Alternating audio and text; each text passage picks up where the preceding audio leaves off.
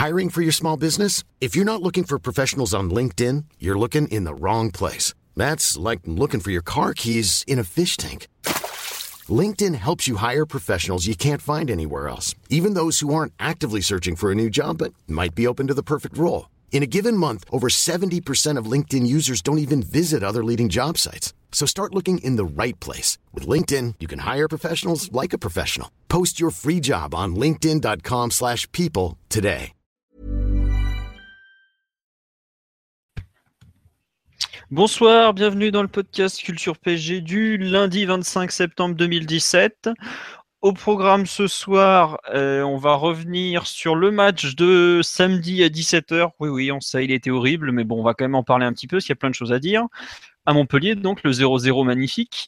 On va ensuite enchaîner sur le match bien plus alléchant de mercredi soir entre le PSG et le Bayern. On va évoquer forcément le, l'article euh, d'El Pais sur la, le vestiaire, Neymar, Cavani, tout ça en vitesse. Et on finira comme toujours avec les résultats des autres équipes du week-end, euh, donc féminine, handball et jeunes. Nous sommes quatre pour revenir sur tous ces thèmes ce soir. Nous avons Monsieur Martinelli, comme toujours.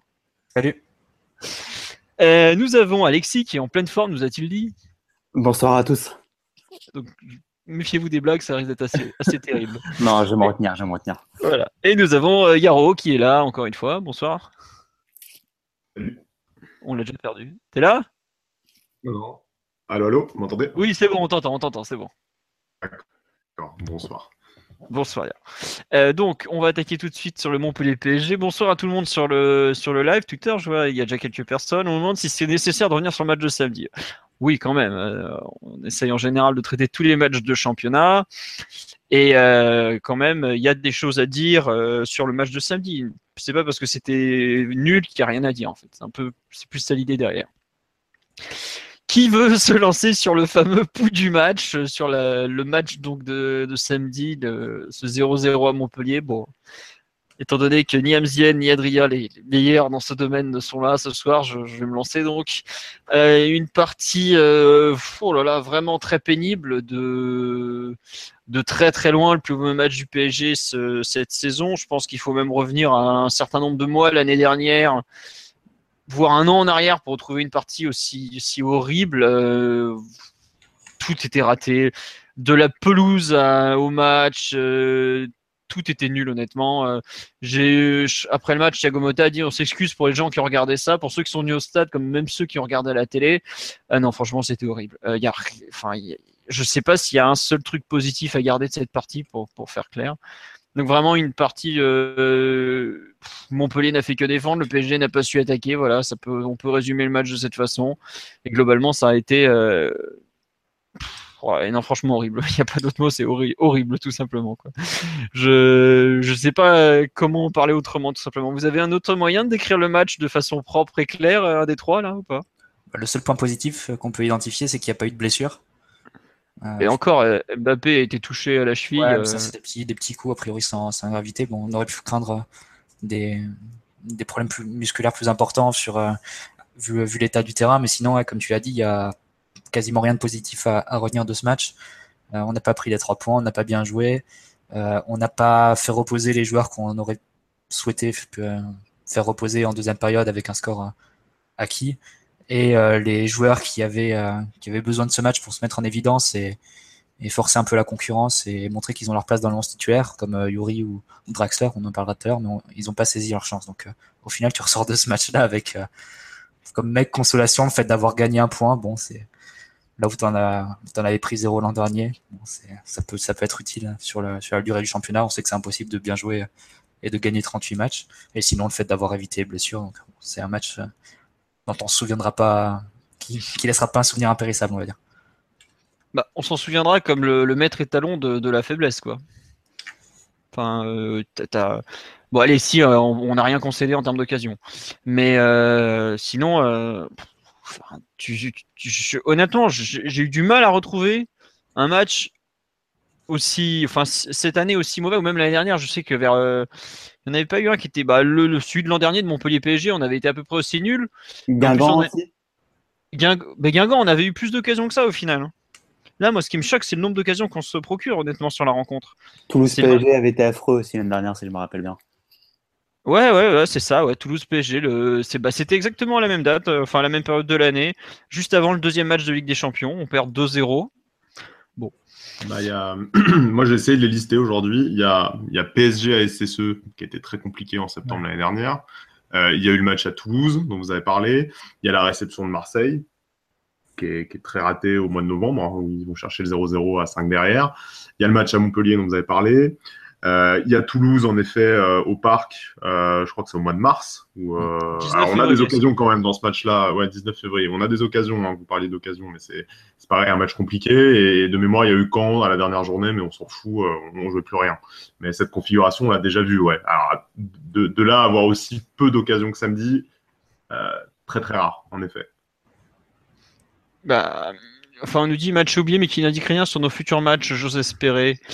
Euh, bon, ça, on, va en parler, je pense, sur la transition par rapport au Bayern après, mais ouais, non, euh, on nous dit, euh, pour risquer une blessure, il aurait fallu jouer sur un match dur de se blesser dans son canapé.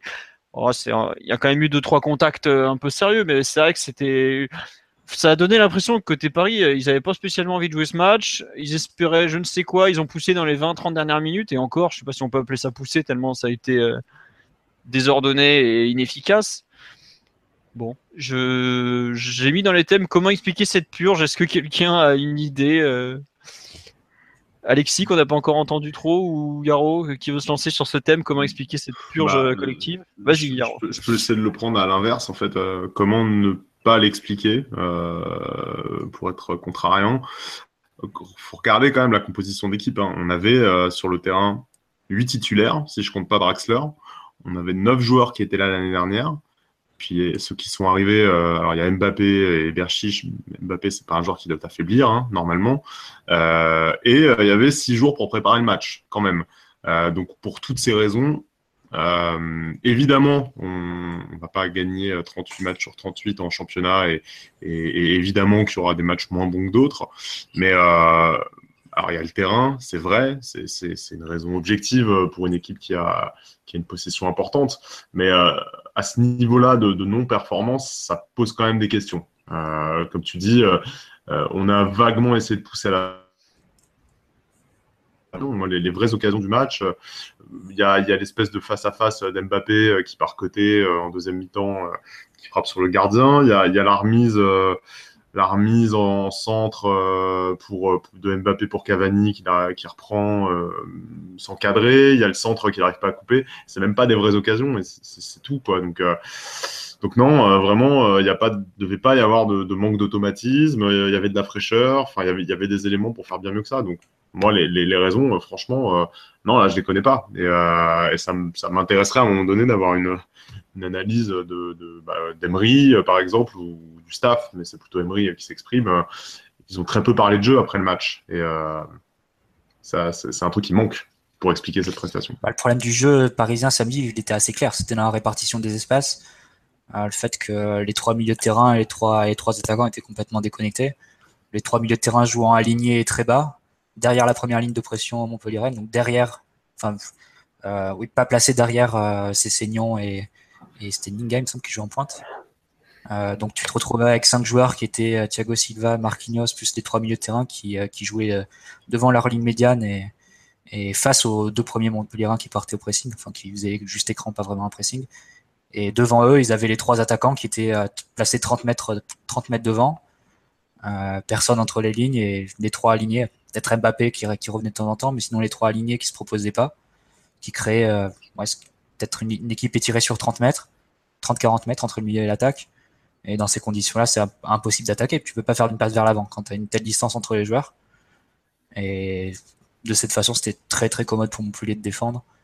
Euh, après, la, raison, c'est vrai que c'était l'une des l'un des problèmes du PSG les, années précédentes, les années précédentes, pardon. Euh, ce type de des, des milieux qui se projettent pas beaucoup et des attaquants aussi qui sont pas toujours très disponibles, surtout les milieux d'ailleurs.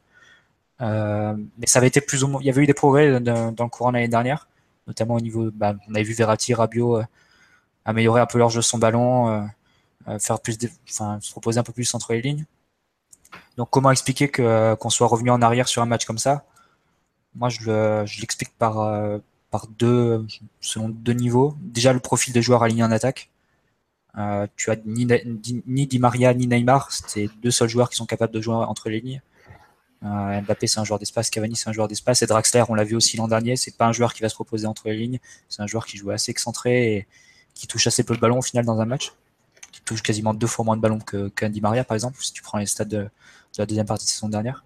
Et puis l'autre explication, peut-être que j'attribuerai plus au milieu de terrain, je pense que c'est difficile de, de, passer sous silence la condition du terrain et mon hypothèse, c'est que les joueurs se sentaient pas forcément en sécurité euh, et se sentaient pas libres de, d'aller vers l'avant et donc se, se, réfugier un peu derrière la, la ligne de pressing de, de, Montpellier et jouer les, proches les uns des autres et limiter, se limiter vraiment à prendre zéro risque euh, aussi en, en fonction, enfin, à cause de l'état du terrain. Mais bon, ça, c'est une hypothèse. Euh, Mathieu, juste cette hypothèse, elle a été plus ou moins validée par Mota après la rencontre. Je sais plus si c'est Mota ou Silva, mais il y en a un qui l'a dit notre jeu, c'est c'est avoir la possession, avoir la maîtrise et ensuite créer des occasions. Et ou je crois enfin des deux entre Mota et Silva, il le dit et il dit après ouais, euh, on avait la maîtrise, mais on se sentait pas en capacité d'accélérer, enfin de, de, jouer vers l'avant. Euh, tu avais de, perdre le ballon et de, devoir après gérer des contres sur un terrain compliqué. je pense aussi, je pense que ça jouait personnellement. Après, dans quelle mesure, mais c'est possible. Mm. Mais enfin, en tout cas, c'est pas. Il y a des joueurs qui l'ont indirectement confirmé hein, ta, théorie, quoi. Ah, c'est tout. Juste, je t'interrompais pour ça. Non, non, c'est bon. J'ai euh... Ah, d'accord. Non, j'ai fait un petit tour sur le live. On nous dit. Euh, Emery ne sait pas faire jouer son équipe face au groupe. Je n'imagine même pas ce que ça va donner si on joue la Juve ou l'Atlético c'est dur de, comparer aussi parce que la Juve et l'Atlético, tu, au bout d'un moment, ils attaquent de façon un peu plus solide, enfin, un peu plus tranchée et pour l'instant, on n'en est pas là. Après, c'est un match de championnat, Ligue des Champions. On a vu que le, PSG de championnat, Ligue des Champions, est capable de, de grands écarts. Donc bon, euh, j'avoue que j'ai du mal à me projeter dans un autre contexte. Pour l'instant, on n'en est pas forcément là encore. Euh, ensuite, on me dit, je crois en la maîtrise que donne notre triple pivot, mais un Di Maria ou un Neymar sont indispensables. Bah, ça rejoint un peu ce que tu disais sur le manque de joueurs entre les lignes. Thiago Silva l'a souligné après le match, le manque de joueurs entre les lignes. Il disait, euh, il y avait tellement de monde, on n'arrivait pas à les trouver, on n'avait personne entre les lignes. Bon. Est-ce qu'il a pas, est-ce qu'on a vraiment essayé de les trouver? Ça, c'est une autre question. Moi, je trouve qu'on a été insuffisant dans les déplacements, encore une fois. Notre jeu sans ballon, on en a parlé l'an dernier à de nombreuses reprises. On, a souvent euh, dit l'intérêt de Matuidi était là-dedans et bah, ça se voit un peu sur le, match de samedi. Je ne sais pas si Rabiot ou Verratti ont, touché un ballon dans la surface adverse, par exemple. J'ai souvenir ça, je passe de, de, Verratti pour Rabiot entre les lignes, mais c'était en fin de première mi-temps. Euh, avec Rabiot qui était dans le camp adverse et Verratti qui le trouve euh, entre deux ou trois adversaires sur une passe verticale sur, euh, sur 10 mètres, on va dire. Mais c'est vraiment la seule du match. Quoi. Sinon, et sinon, sur les trois de devant, Draxler et Cavani très peu mobiles, très peu, très peu disponible et le seul à avoir vraiment, euh, cette, avoir vraiment proposé quelque chose dans des appels, dans des, dans des déplacements, ça a été Mbappé. là encore, on l'a pas vraiment trouvé entre les lignes. Ça a été plus sur du jeu Milan, des ouvertures, on va dire, de 20 mètres. Et Mbappé qui allait chercher l'espace, par exemple, sur le côté. Il le dans, dans, le dos des milieux, par exemple, Simbia et, Pollan. Et c'est les seules fois où Paris a pu, un peu avancer, mais sinon, sur, sur du jeu entre les lignes au sol, euh, par exemple, sur le match face à un Guingamp euh, ou sur le match face à Toulouse, ça avait été. Enfin, on avait arrosé Di Maria et Neymar entre les lignes, ça, avait été un, cauchemar pour les adversaires. Et là, on, on a trouvé aucun des trois attaquants dans ces situations-là sur un match comme ça. Ouais, et donc je finis mon petit tour du live, il y a plein de gens. Euh, on nous demande est-ce, que c'est un creux physique dû à la préparation? Beaucoup de matchs avec la trêve internationale. J'ai vu aussi cette hypothèse, je sais plus si c'est pas notre ami Max Maxou qu'on salue sur Twitter tout à l'heure qui a parlé PSG serait un peu moins saignant en ce moment, petit contre-coup. C'est possible. Après, euh, bon, euh, ça fait partie des des aléas d'une saison. Bon, on est que on est que fin septembre. Euh, je vous espérais qu'on n'en ait pas encore à chercher des, des arguments à ce niveau-là, quoi. Enfin, sinon c'est un peu inquiétant. Mais... Oui. Non, mais après la, moi je veux certainement pas m'en servir d'excuse, mais la, la réalité c'est qu'on est le le 25 septembre et que nos trois milieux ont, déjà eu tous au moins un pépin physique euh, plutôt récent d'ailleurs pour les trois cette année. Euh, tu peux trouver d'autres exemples à d'autres postes. Meunier, bon, il y a Mbappé qui, a pris un coup fin de match. voilà, c'est pas une excuse à ce stade de la saison, mais forcément, cette question, elle se reposera sur une ligne comme le milieu de terrain où on n'a pas beaucoup d'options et, et, où on sera amené assez souvent à jouer à 3 et donc à solliciter fréquemment ces joueurs-là c'est paradoxal, ça peut pas être une excuse à cet instant-là de la saison et, on a eu six jours pour se préparer à ce match, mais mais, ces joueurs-là, euh, à force de les solliciter, bah, forcément, euh, il y aura des matchs et des situations où ils ne seront pas à 100% de leur potentiel physique, c'est certain même s'ils seront sur pied, ils joueront, mais, mais euh, ils n'auront pas toute l'énergie euh, qui permet aussi ce dépassement de fonction dont, Mathieu parlait. Les projections de Rabiot qu'on n'a pas vues, euh, les latéraux qu'on a très peu vus dans les 30 derniers mètres, Verratti qui avait effectivement progressé là-dessus, pareil qu'on n'a pas du tout vu aux abords de la surface, de la surface pardon, pour combiner. Bah, tout ça, c'est aussi des choses qu'on peut-être qu'on ne voit pas parce que ces joueurs-là ne sont pas à 100%. Bah, ça fait partie des, thèses qui, peuvent expliquer pardon, quelques-uns des problèmes rencontrés, mais bon, euh, je sais pas, j'ai un peu de mal. Euh, enfin, bon, c'est évidemment un ensemble de facteurs qui, qui, qui, font aboutir au match raté de, de, comment dire, de samedi, mais je saurais pas en citer un plus que l'autre en fait. Et juste qu'une petite chose plus une petite chose plus une autre, ça a fait un truc, mais alors archi raté, un peu dur à accepter. Alexis, sur les raisons de la purge, tu as un avis euh? Je rejoins globalement c'est ce qu'a dit euh, Laro. Maintenant, faut, j'entends bien que le terrain était pourri, que le match était pas, le contexte du match n'était pas hyper palpitant, surtout avant euh, PSG Bayern. Mais il faut pas avoir la mémoire courte. Depuis l'arrivée de QSI, on a eu pas mal des purges, ça avec Ancelotti, que ce soit avec euh, Blanc après, euh, depuis l'arrivée euh, d'Emery. Et la réalité, ce type de match, terrain pourri ou pas, on a du mal à les gagner s'il n'y a pas un exploit individuel devant ou si on marque pas rapidement. Et, et, à mon avis, ça souligne des limites un peu plus un peu plus grande dans ce PSG, c'est que collectivement, euh, on peut pas dire que ça progresse euh, beaucoup. Alors évidemment, j'entends bien que ce samedi c'était compliqué, parce que le terrain est injouable, tu as, PSG Bayern, etc., etc. On peut toujours en trouver des excuses. Mais n'empêche que, franchement, la pauvreté technique et l'intensité qu'on a mis dans ce match-là, ça a été euh, bien, bien trop insuffisant, surtout en seconde mi-temps où j'attendais quand même un... Tu peux rater une première mi-temps, mais la seconde mi-temps, on peut pas dire qu'elle a été beaucoup meilleure.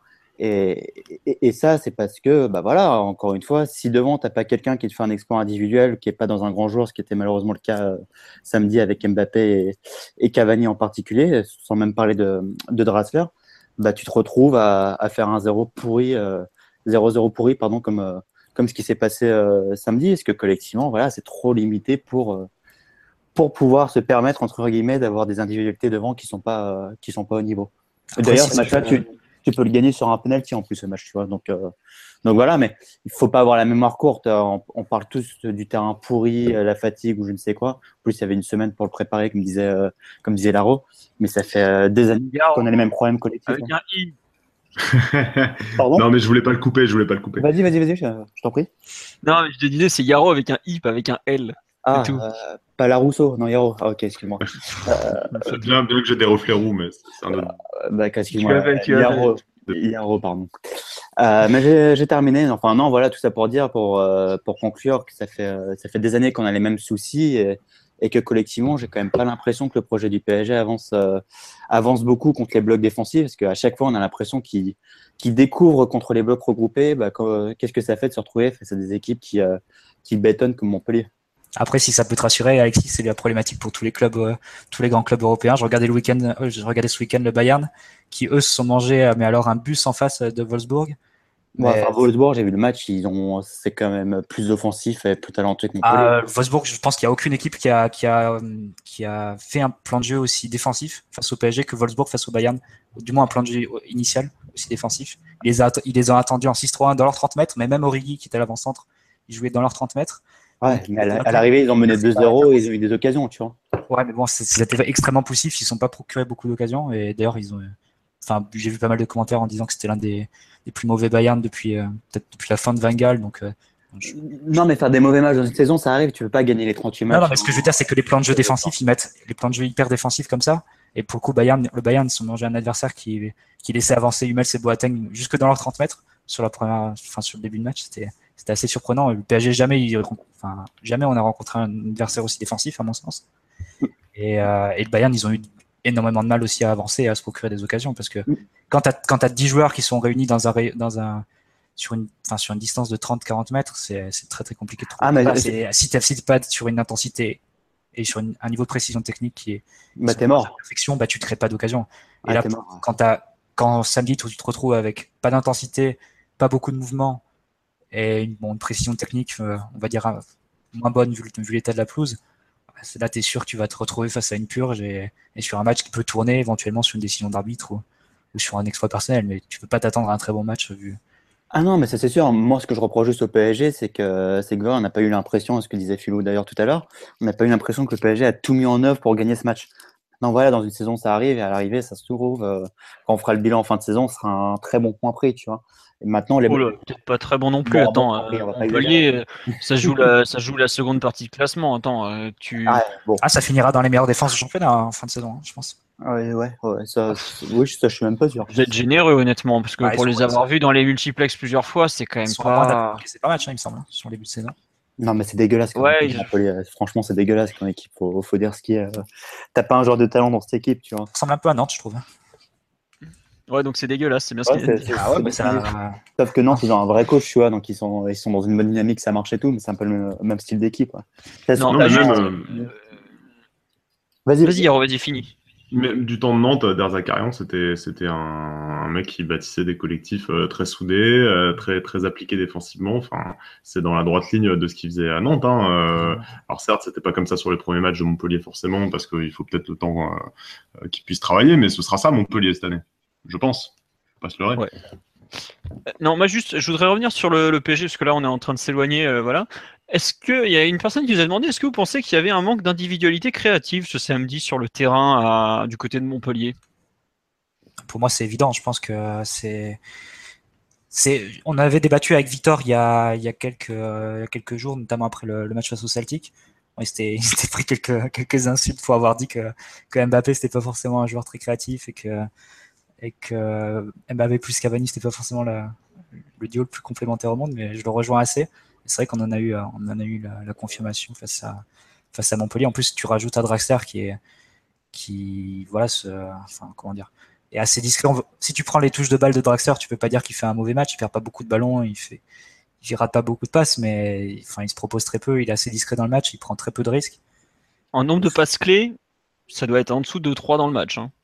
Ouais, c'est ça. Donc, euh, c'est, tu te retrouves avec un trio en fait où t'as vraiment personne pour, pour mener le jeu et, au final les seules euh, les seules percussions, les seuls seuls moments où l'équipe a pu a pu aller vers l'avant, c'était quand Mbappé prenait le ballon et partait en dribble ou partait euh, solliciter des 1-2 par exemple.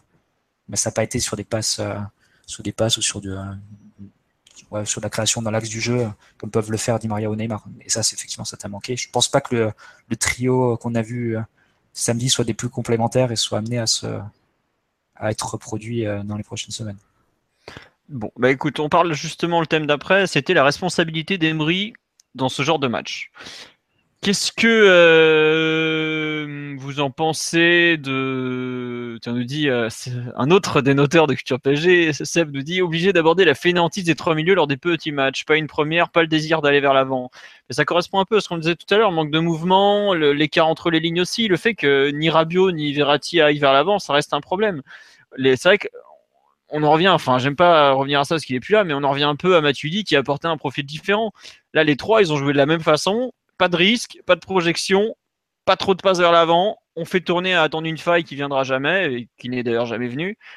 Et indirectement, bah voilà, tu te retrouves avec ce genre de truc où tu as 30 mètres d'écart entre euh, milieu, attaquant et personne pour combler cet espace. Enfin, personne pour occuper plutôt cet espace. D'où la question, quelle responsabilité aussi pour Emery? Bon, Il a choisi les joueurs, il a choisi le dispositif. Après, euh, si les mecs courent pas, il bon. Je trouve ça fait partie du truc où si un joueur n'a pas envie de jouer, au bout d'un moment, tu peux pas faire des miracles. Hein. Ils avaient même les remplaçants n'ont pas forcément euh, apporté plus. Donc, il y a un souci. Mais quelle responsabilité on peut donner à Emery dans dans ce match justement, enfin, dans ce non-match plus exactement? Allez, Yaro, je sais que t'en as gros sur la patate, mon grand. Donne tout. Bah, en fait, euh, oui, je, considère que c'est de la responsabilité du staff euh, d'avoir des réponses euh, face à ce type d'adversité après 14-15 mois où on a, on a affronté des adversaires dans cette configuration. Alors après, c'est paradoxal parce que au final, quand, on, quand je dénombrais tout à l'heure le nombre de matchs où on s'est cassé les dents sur un bloc comme ça, sur 50, 60 matchs, il n'y en a pas tant que ça. C'est vrai. On a bien souvent aussi réussi quand même parfois à trouver la faille. Alors, c'était peut-être pas toujours des super matchs dans le jeu, mais c'est arrivé. Il y a le match à Lille au parc l'année dernière. Euh, il y, en a d'autres que je ne vais pas retrouver là, mais où on a su parfois se sortir de ce genre de situation. C'est pas systématique, mais, euh, mais euh, régulièrement, on se rend compte qu'on n'a on pas les réponses. Et, et, ça, moi, je regrette un staff qui connaît son effectif depuis plus d'un an, avec des recrues, certes, pour lesquelles il y a une complémentarité à trouver, mais avec un niveau et des possibilités que tu n'avais pas l'année dernière. c'est, je trouve ça quand même anormal qu'à intervalles réguliers, on, a encore cette problématique-là. Et je dis pas qu'on doit gagner 38 euh, matchs par an en championnat, comme je le disais au début. Je dis pas que tous les matchs doivent être réussis.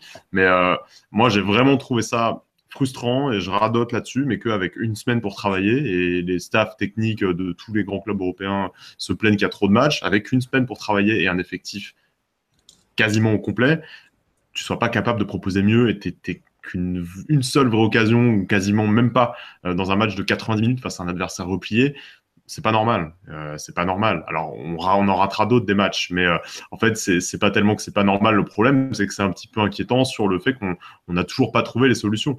Et, et ces matchs-là, bah, forcément, il est parti depuis. on, parle des, on parlait des absents, tu parlais de Matuidi. Ibrahimovic manque, c'est évident. Alors, le collectif gagne peut-être par ailleurs euh, euh, sur plein d'autres aspects euh, d'avoir une, complémentarité différente avec d'autres joueurs offensifs, mais bah, les réponses on les a on les a toujours pas vraiment et, voilà et on parlait de jeu de, ces matchs-là où les milieux parfois se cassent les dents, ne font pas ces efforts-là, ce dépassement de fonction qu'on retrouve régulièrement. Bah c'est problématique. On n'est pas encore au bout de ce problème-là. Je te rejoins. pas encore Je te rejoins totalement, Yaro. Alors, je suis pas convaincu que ce Montpellier PSG soit le bon match pour, euh, pour faire le, le, le procès d'Emery sur ses intentions, sur, sur, le projet de jeu, sur le fond de jeu du, du PSG. Maintenant, je te rejoins totalement, c'est que voilà, c'est que ça fait 15 mois qu'Emery, il est, il est là et ça fait 15 mois qu'on a l'impression contre les blocs, quand tu n'as pas une star qui te débloque tout ça rapidement, euh, bah voilà, qu'à chaque fois on découvre, comme tu dis, la même problématique. Là, en plus, tu avais une semaine pour préparer le match. Et effectivement, quand les joueurs ils entrent sur le terrain, tu as l'impression qu'ils découvrent euh, les, les, complexités qui étaient hyper prévisibles, puisque tout le monde savait que Montpellier allait évidemment euh, bétonner. Et ça, ça, je te rejoins dessus sur le fait, bah, on a l'impression que, le staff, euh, le seul plan de jeu du, PSG à l'heure actuelle, mais c'était pareil avec Blanc et un peu moins avec Ancelotti, mais beaucoup moins même avec Ancelotti, mais c'était pareil avec Blanc. Il part du principe qu'ils vont avoir la position de balle et tu as l'impression que c'est ça qui doit, qui doit tout résoudre. Et à l'arrivée, ça donne souvent une, une position euh, de balle stérile, mais ça avait déjà été le cas contre, euh, contre Lyon. Je ne sais plus quelle est la victoire avant, euh, avant Lyon, mais ça n'avait pas été terrible. Sainté, voilà, c'était pas terrible non plus contre contre contre Sainté. Et moi, c'est vrai, c'est plus sur le, le, plan de jeu collectif où où je me pose des questions sur les progressions du PSG. Alors pas contre les grosses équipes où là tu sais que le PSG va va répondre présent, mais c'est vrai que dès qu'il y a des bétons, tu vois quand même clairement les, les limites de ce 4-3-3, enfin en tout cas de de cette position de balle qui peut vite devenir stérile euh, quand tu as justement comme seul plan de jeu avoir la balle et aller dans le camp de l'adversaire. Mathieu, un avis sur cette euh, vision Non, moi je suis moyennement d'accord avec ça. Je n'irai pas jusqu'à noircir le tableau comme, euh, comme le font Yaro et Alexis parce que pour moi il y a vraiment eu du pourré depuis un an face au bloc. Enfin, je trouve que les, les, centraux sont responsabilisés à la relance comme jamais ils l'ont été. Après, c'est vrai que le match de Montpellier, comme je l'ai dit tout à l'heure, c'est ça marque un retour en arrière. Mais si tu prends sur une, sur une trame un peu plus générale, enfin, tu voyais pas tu prends le match face au Celtic, par exemple, qui, qui jouait sur un bloc hyper bas en 4-5-1 euh, dans leur, dans 35 mètres. Tu voyais jamais Thiago Silva et Marquinhos avant faire des interventions à 40 mètres du but adverse. Tu voyais jamais euh, Verratti, Rabiot se projeter autant. Et je pense que c'est. Il y a quand même eu un travail et il y a quand même eu des résultats qui ont été faits et des progrès qui ont été faits de ce point de vue-là. Après, de temps en temps, il y a.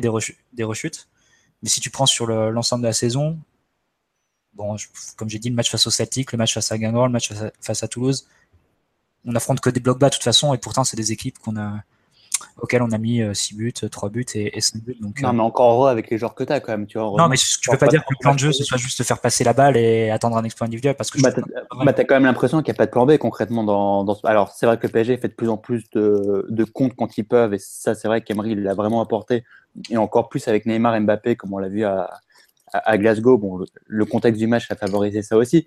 Mais globalement, quand tu n'arrives pas à trouver la clé rapidement, on se rend quand même compte qu'il n'y a pas de plan B. Et, le plan B samedi, ça a été de faire rentrer le Celso en catastrophe à 10 minutes de la fin, tu vois. Mais au niveau du jeu, changement tactique, etc., y a, on peut pas dire qu'il y a grand chose, quoi, sincèrement. Bah, Quand j'ai vraiment du mal à extrapoler sur ce match face à Montpellier qui me semble assez circonstanciel. On verra dans les prochaines semaines. Hein, si face à Bordeaux, tu te retrouves aussi avec les mêmes problèmes. Bordeaux qui devrait jouer assez défensif, d'après ce qu'on a cru comprendre au discours de, de Gourvenec d'ailleurs.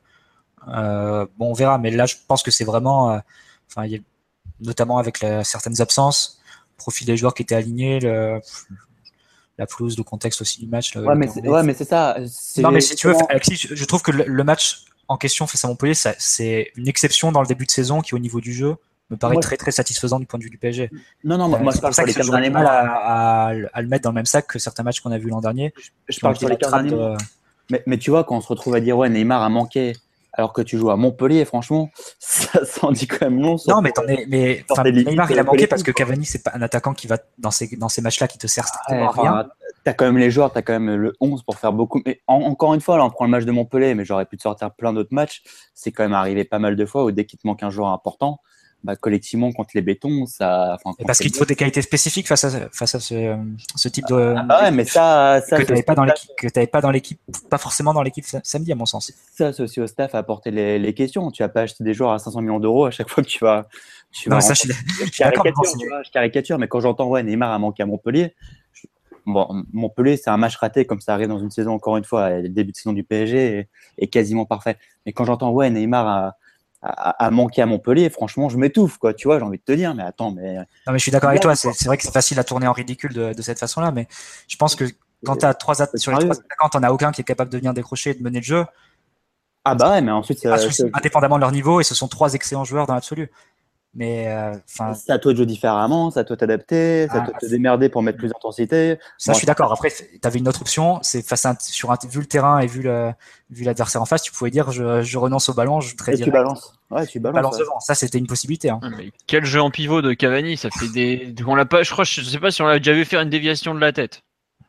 à partir du moment où tu cherches à... à partir du moment où tu cherches à relancer court et à repartir de derrière, tu es obligé d'insister de, de ce point de vue-là.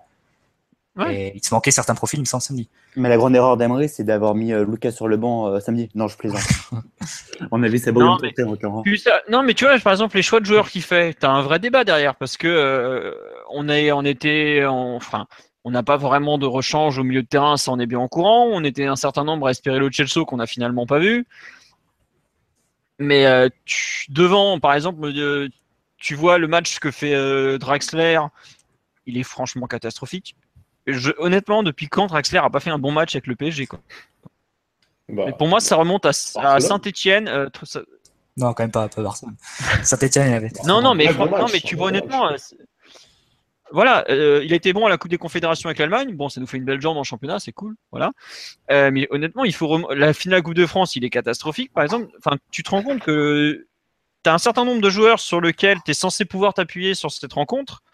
Draxler, Lucas, mais Meunier qui, enfin, son. Lui, Meunier, par contre, ça remonte à Barcelone, son dernier vrai bon match. Ça, c'est vrai. Voilà, bon, là, enfin, je saurais pas te dire, mais bon, bref. Non, non, il a été très bon contre Monaco au Trophée des Champions. Faut lui rendre ça au moins. Ah bah, il est surtout excellent en après-match, Meunier.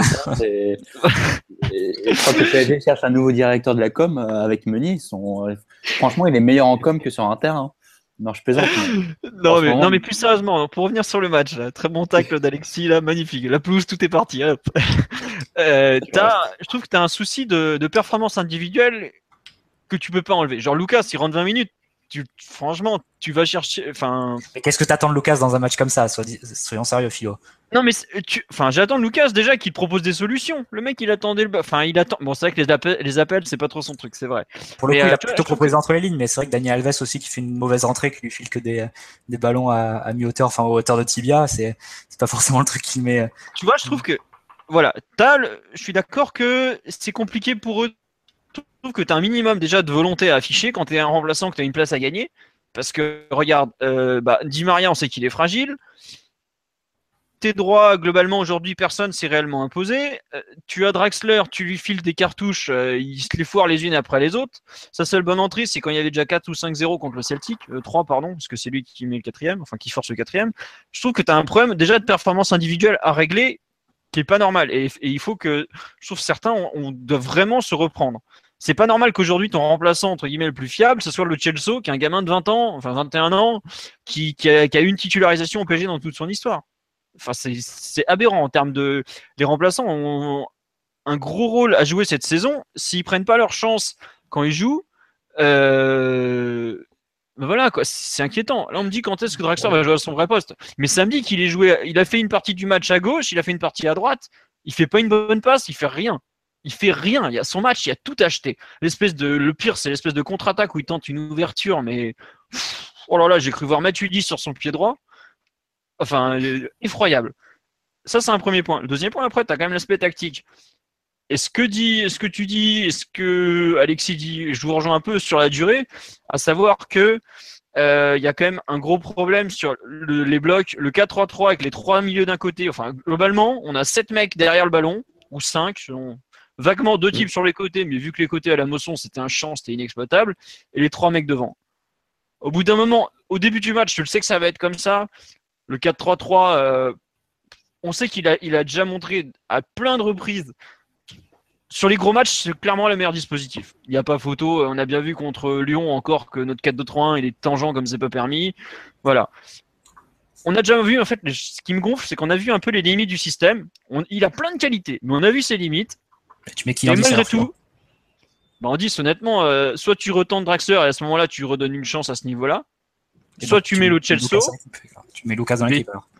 Bah, tu mets Lucas dans l'équipe, globalement. Mais le Chelsea, tu aurais les mêmes problèmes. Tu sais très bien que le Chelsea, quand il joue, c'est un joueur qui va avoir tendance à se rapprocher du ballon et à revenir derrière la ligne de pression. Donc, c'est, pour moi, il aurait fait office de troisième milieu, en fait. Il joue non, pas ouais, numéro 10. Mathieu, il l'aurait, mais comme dit il faut essayer, quoi. Tu vois, c'est ça que je reproche aussi à Emery, je rejoins totalement. On a attendu 70 minutes de la même merde pour commencer à bouger un truc. déjà, les remplacements trop tardifs, c'est pas la première fois. Honnêtement, on fait un 0-0 pourri, ça arrive dans la saison et globalement, euh, voilà. Euh, tu peux pas tout gagner. Tu peux pas tout gagner, c'est infaisable. Et je peux dire que des matchs de merde. Euh, là, en ce moment, Dortmund est leader du championnat d'Allemagne. Il y a trois semaines, ils font un match à Fribourg à 11 contre 10 pendant 65 minutes. Je le file même pas. Alors, rien que de le revoir, je préfère filer un chèque. Tellement il était odieux ce match. Mais tu vois, on, est, on se retrouve avec 70 minutes à jouer à la baballe ou presque. On n'a aucune, aucune progression. On est bloqué à tout moment. Et là, je regrette au bout d'un moment, c'est aussi le rôle du staff de dire bon, euh, on change quelque chose. Je sais qu'on use des équipes parce qu'on a un jeu très usant, on fait, on fait courir, on fait courir. Et d'ailleurs, Montpellier, euh, pauvre Roussillon qui a fait un très bon match, il finit, il est carbo de chez carbo quoi. Mais euh, au bout d'un moment, si tu, si tu provoques pas plus, tu seras toujours dans cette espèce d'attente. ah bah ça va passer, ça va pas passer.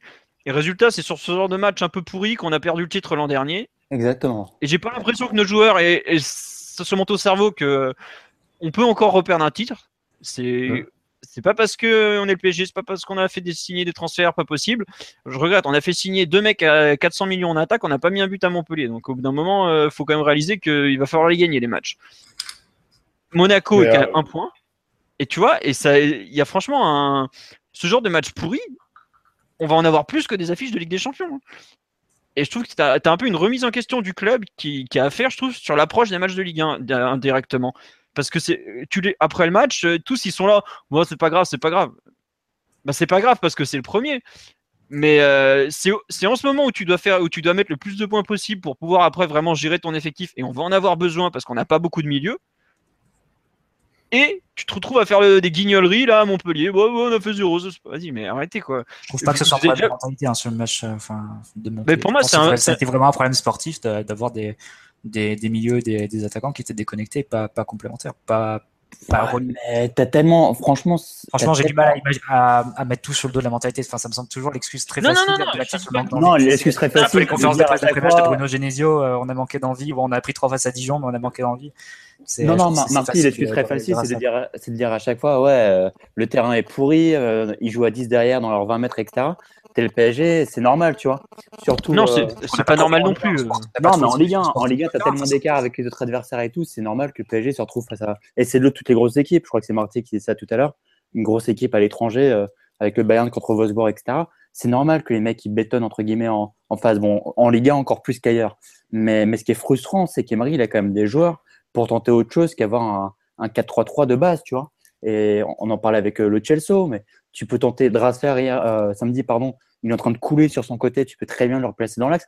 Enfin, il y a tellement de choses que tu peux essayer avec ces joueurs-là et qui sont pas tentés que c'est, ça devient frustrant parce qu'à l'arrivée, tu te retrouves à attendre la 75e, à, à gueuler sur un penalty que tu dois avoir, mais pareil. Je suis pas trop d'accord non plus là-dessus. C'est vu le nombre de vu le nombre de combinaisons et de schémas qu'on a testé sur les quatre derniers matchs, on va dire.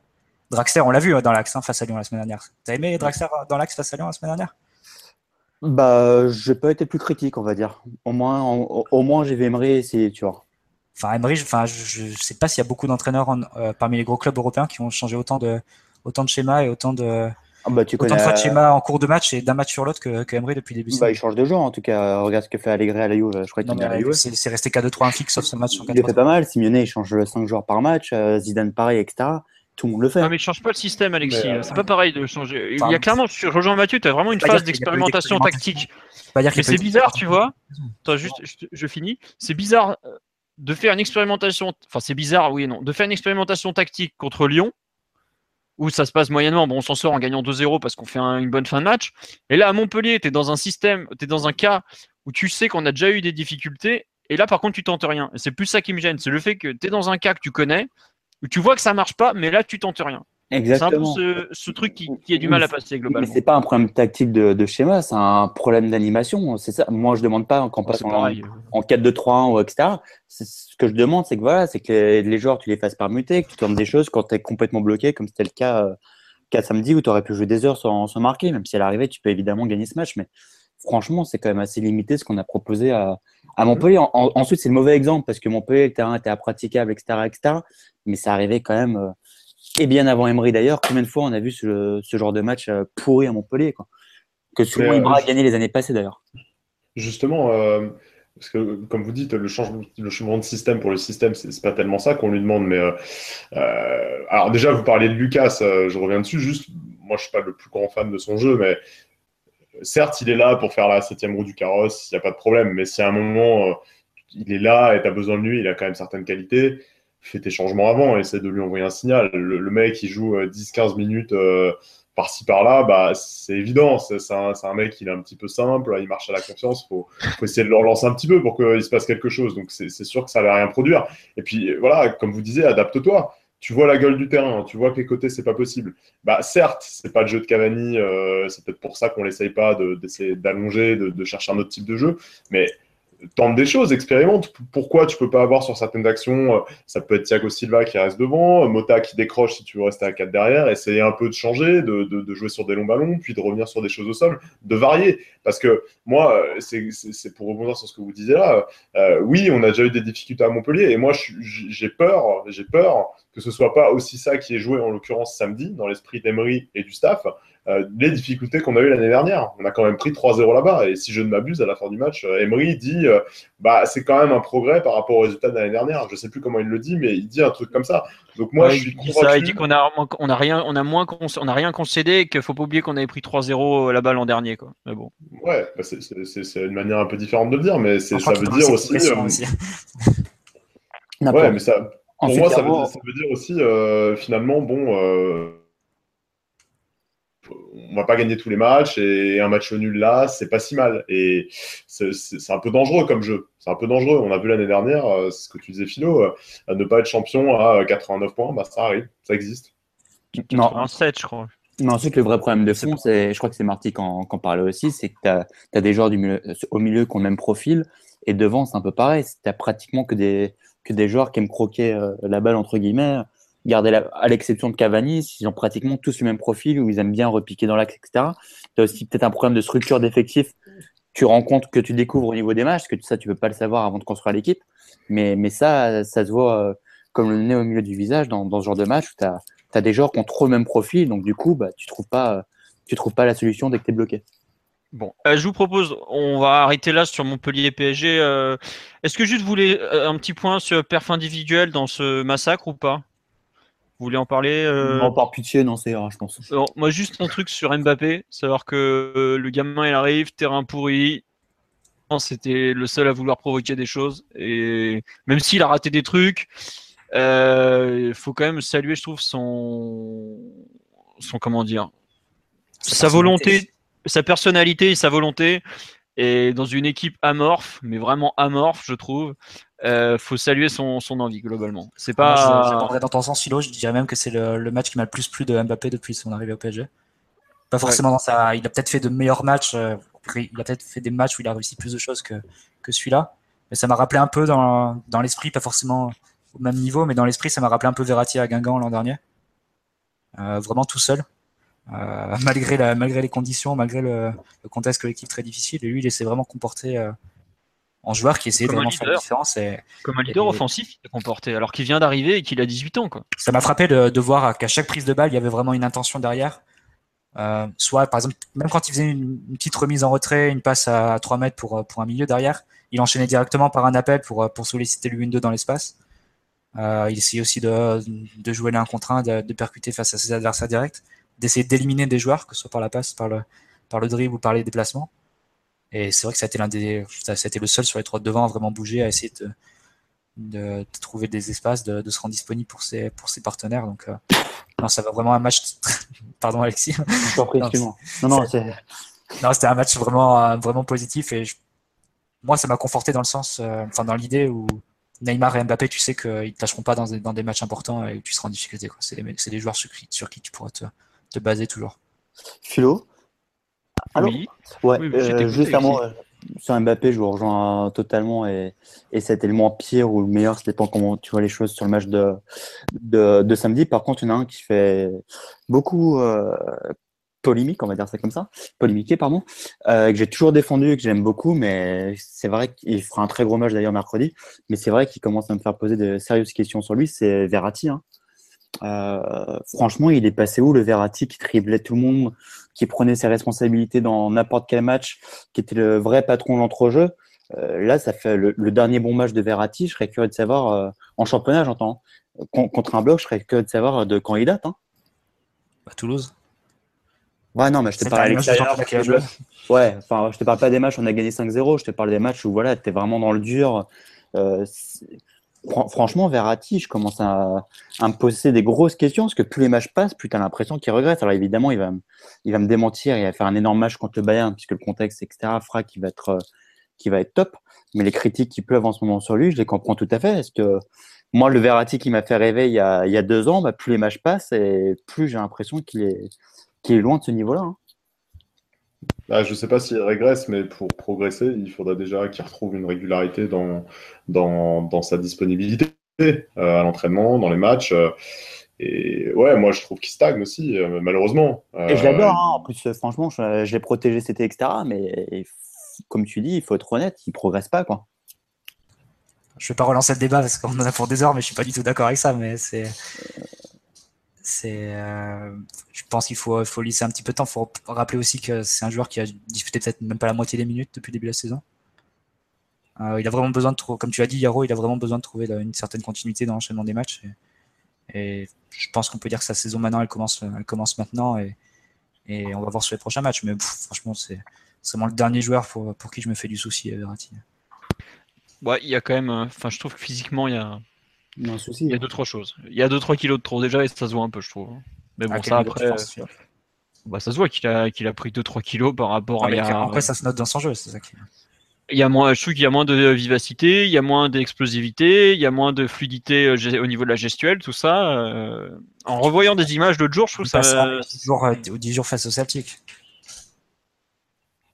Mmh, bah, il euh, y a un moment, euh, ça m'a fait tilter. Il a pas perdu 5 kilos en 10 jours, donc bon, ça me semble. Euh, ah non, non, non, non, non, mais je te dis juste que c'est pas nouveau. Je trouve que c'est euh, physiquement, c'est un joueur par rapport à ce qu'il était il y a allez, deux ans peut-être. Je trouve qu'il y a moins de, de, vivacité notamment. Il y a.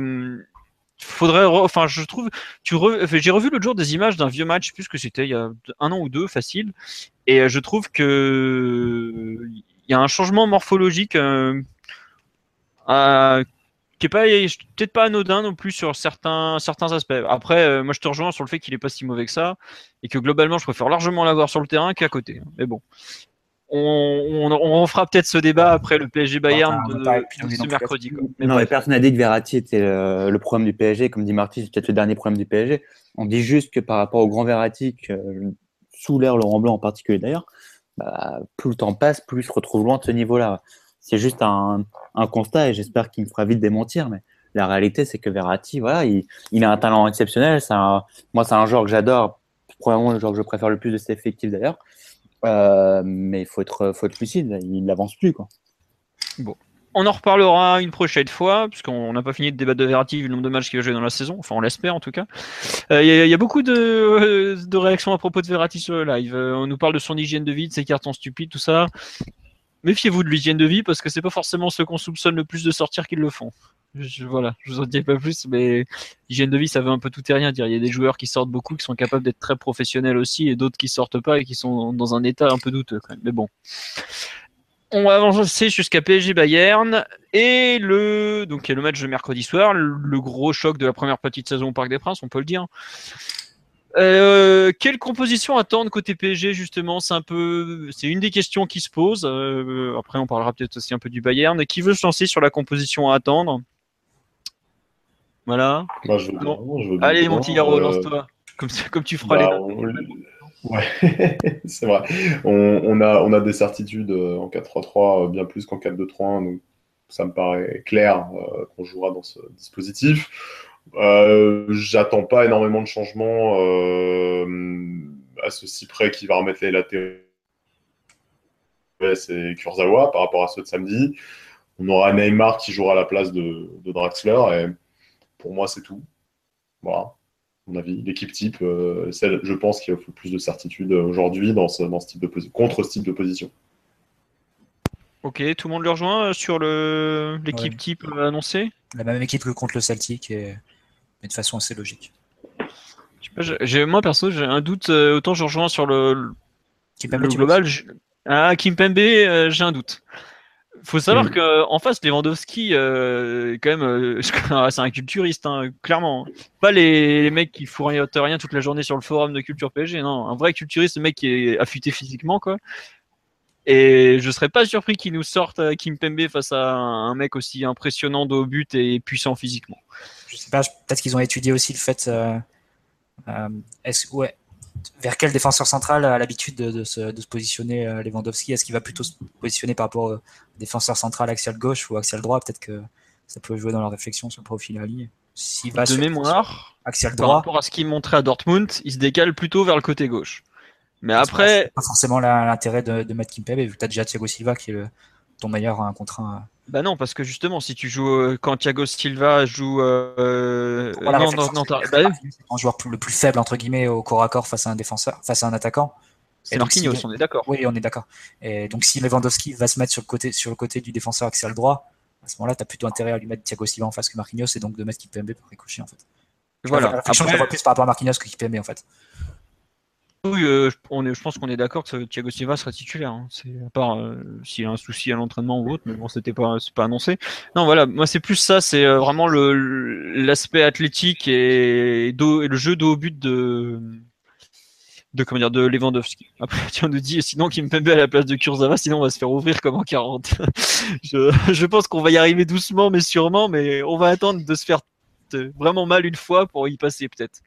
Puis après, il y aura aussi euh, Solution Yuri. Ouais, plutôt Kurzawa que Berchich d'ailleurs, euh, pour vous? Oui. Je, ne sais pas qui jouera, mais il faudra absolument que Neymar et Rabiot parce que euh, on parle beaucoup de Robben et c'est évident, mais peut-être l'un des meilleurs joueurs du Bayern de cette saison, peut-être le meilleur de, ce que j'ai vu sur les 3-4 matchs du Bayern que j'ai vu, c'est Kimmich. donc le latéral droit, c'est un joueur qui monte, enfin, qui monte beaucoup, qui a beaucoup de, beaucoup de volume, mais aussi une précision technique incroyable, notamment sur les centres. C'est un joueur hyper, hyper, hyper dangereux, très, très précis sur les centres peut-être pas loin d'être le meilleur centreur, à mon sens, en Europe, en ce moment. Euh, donc ça va être une priorité de le, surveiller et de le, garder, enfin, de garder à l'œil, à tel point que je pense que si Matuidi était là, c'était peut-être lui qui s'en occupait. Mais, euh, ouais, ça va être euh, vraiment le couloir droit du Bayern, ça va être, ça va être quelque chose à surveiller, surtout si Rames joue aussi en plus. dans l'axe. A priori, ça donnerait quoi la compo du Bayern? Alors, la compo du Bayern, donc Sven Ulreich dans les buts, forcément, parce que Neuer est blessé. À droite, ça sera Kimmich, puisqu'il a, il a pas de concurrent. Dans l'axe, ah, alors il y a Hummels dessus, et ensuite il y a débat entre trois joueurs. soit il met le plus, enfin le titulaire dans l'idée, euh, c'est euh, Boateng. Le remplaçant numéro 1 aujourd'hui, c'est ça se joue en fait. En ce moment, euh, Ancelotti aime beaucoup Ravi Martinez, mais celui qui a le plus joué depuis le début de la saison, c'est Zule, le, colosse. Après, vu la vitesse de Neymar et Mbappé, je crois pas du tout en Zule sur ce match-là. Donc pour moi, il est out. Ça se joue donc entre Boateng qui va vite mais qui manque de rythme parce qu'il revient de 4 mois de blessure. Il a joué deux bouts de match de Bundesliga. Il a joué ce week-end en titulaire quand même mais bon, il n'a pas.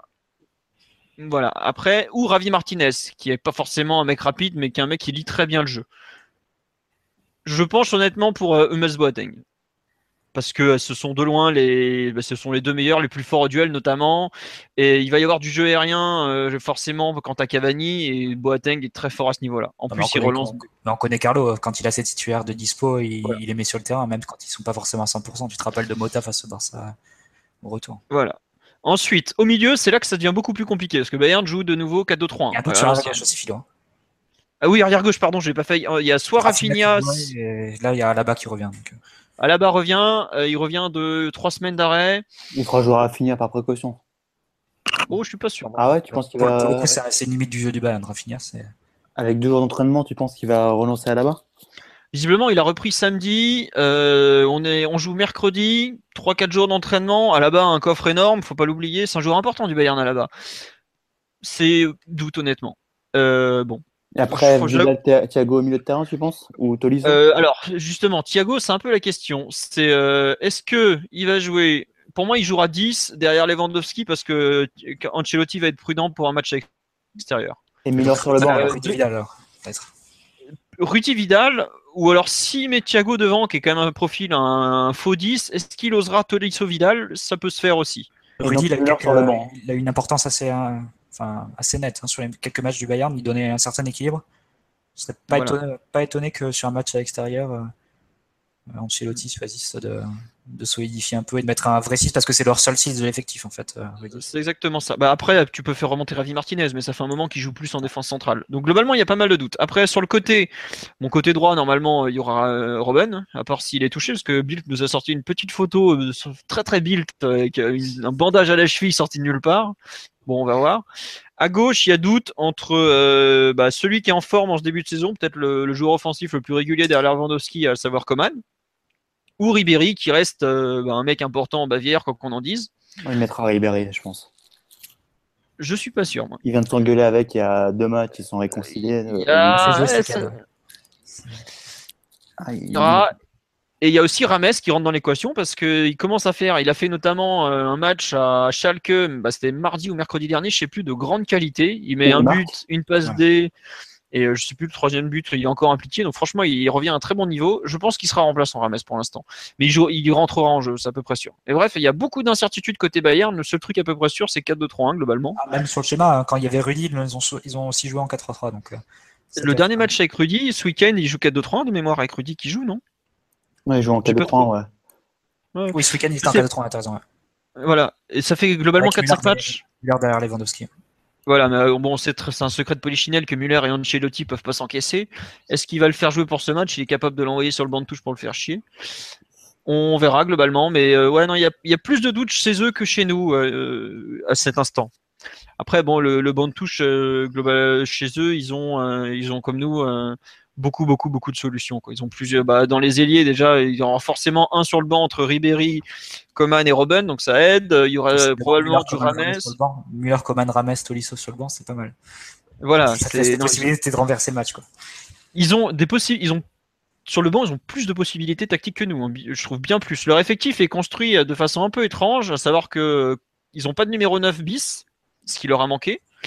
Ils ont un seul 6 pur qui est Rudy, puisque bah, Xabi Alonso a pas vraiment. Enfin, c'est lui qui l'a remplacé, mais c'est pas tout à fait le même profil, plus défensif, moins organisateur de jeu. Et euh, arrière gauche, euh, remplaçant, pareil, c'est un arrière droit qui joue un peu des deux côtés, puisque Bernat est toujours blessé. Bon, c'est un peu. Les, les Bavarois sont pas forcément très convaincus par l'affectif, notamment ils n'ont pas compris pourquoi ils avaient pris Rames, mais bref, il y a quand même beaucoup, beaucoup de choses à faire. Donc, euh, globalement, deux belles équipes il manquera euh, un joueur important, c'est Neuer dans les buts, forcément, qui est un mec, euh, bon, bah, il n'y a pas besoin de le présenter, quoi. On parle quand même d'un gardien d'élite, top 3 mondial, voire mieux même. Mais euh, il y a vraiment un gros match à attendre. très ouverts. C'est pas le genre du Bayern d'aller poser les barbelés, ils savent pas faire. Globalement, c'est pas du tout leur jeu. On les avait vus l'an dernier en difficulté quand ils avaient euh, quand ils avaient dû se retrouver à défendre chez, euh, à domicile contre le Bayern, contre le Real par exemple. C'est pas c'est pas leur jeu. Donc ils vont jouer et puis ils viennent pour gagner clairement. Quelle, quelle, importance on doit donner à cette rencontre qui est le deuxième match de la phase de poule à votre avis? Qui veut se lancer sur ce thème? Bah, Je commençais, j'ai essayé d'être rapide pour, euh, pour, une fois. Euh, bah, D'abord, c'est un, un, match qui est hyper alléchant et c'est hyper alléchant ce que tu l'as dit, euh, En dehors de l'affiche, c'est que le Bayern, c'est une équipe qui joue. Donc, on sait qu'ils vont laisser des espaces, ils vont probablement essayer de venir euh, nous chercher. Je pense pas qu'ils vont venir avec une, une envie de nous attendre, si je peux me tromper, mais je pense qu'ils vont justement vouloir venir nous chercher. Ça va être intéressant de voir justement si Paris veut commencer avec une grosse pression comme ce qu'on avait fait l'année dernière contre le Barça ou si au contraire on, va les attendre pour créer des espaces pour euh, Neymar et Mbappé en particulier. Ensuite, au, au niveau de, du niveau de ce match, euh, pour répondre à ta question, bah forcément ça va être important parce qu'une défaite ça ferait quand même euh, ça ferait quand même des ordres surtout que Emery critiquait alors que les résultats sont quasi parfaits depuis le, le, début de saison donc pour en savoir un peu plus du vrai niveau du PSG même si on est qu'au mois de septembre qu'il n'y a aucune équipe qui est au top et encore heureux le 25 septembre alors qu'il reste euh, neuf mois de compétition. Au moins, ça pourra donner une idée des, progrès collectifs du, du, PSG. Mais sincèrement, je me fais pas trop de soucis sur ce match-là. Euh, je dis pas qu'on va gagner, évidemment, parce que Bayern, c'est une grosse équipe, etc. Mais sur la prestation du PSG, je pense que Paris va répondre euh, présent. à domicile. les stars, forcément, ce genre de match, bah, elles sont venues à Paris pratiquement que pour jouer ce style de match. On se doute bien que c'est pas contre Montpellier que tu vas te, as envie de te surpasser. Donc tout ça fait que je m'attends franchement à un gros gros match euh, du PSG euh, mercredi et, ça va être intéressant parce que le Bayern en parle quand même d'une des trois meilleures équipes du monde à l'heure actuelle. À l'heure actuelle, je suis pas sûr. Dans, en théorie, oui. Oui, en théorie, pardon, parce qu'à l'heure actuelle, effectivement, c'est moyen. Hmm. Non, moi, il y a un truc qui va m'intéresser. Ce qui m'intéresse particulièrement sur ce match, comme tu, c'est vraiment l'aspect défensif, parce que L'an dernier, ce qui nous tue, c'est euh, c'est la défense. Quoi. Enfin, faut pas oublier qu'on est éliminé parce qu'on prend 6 buts dans un match. Quoi. Euh, pareil, qu'est-ce qui nous on a toujours fait des gros matchs. Hein. Au parc, on a toujours fait des gros matchs. Hein, contre les gros. Bah, on a toujours pris des buts aussi. Hein. On a toujours pris des buts aussi. Ouais. Voilà, euh, l'année dernière, ce qui nous met dans la soupe, euh, c'est qu'on fait 1-1 contre Arsenal et 2-2 au retour. Je parle même pas du 2-2 contre Ludo Goret. Voilà. Euh, globalement, on a, on, c'est pas trop offensivement le souci, même si évidemment c'est fortement renforcé. Euh, mais il y a, moi c'est vraiment la partie défensive qui, que j'ai envie de voir. Est-ce que le PSG est capable de finir un match sans, sans prendre de but ou en concédant peu de choses, par exemple? Parce qu'on l'a fait contre Arsenal. Ok, c'est bien, mais on voit aujourd'hui qu'Arsenal même une équipe de, c'est en train de devenir une équipe de second rang européen. Enfin, bah, aujourd'hui c'est une équipe d'Europa League, quoi, clairement.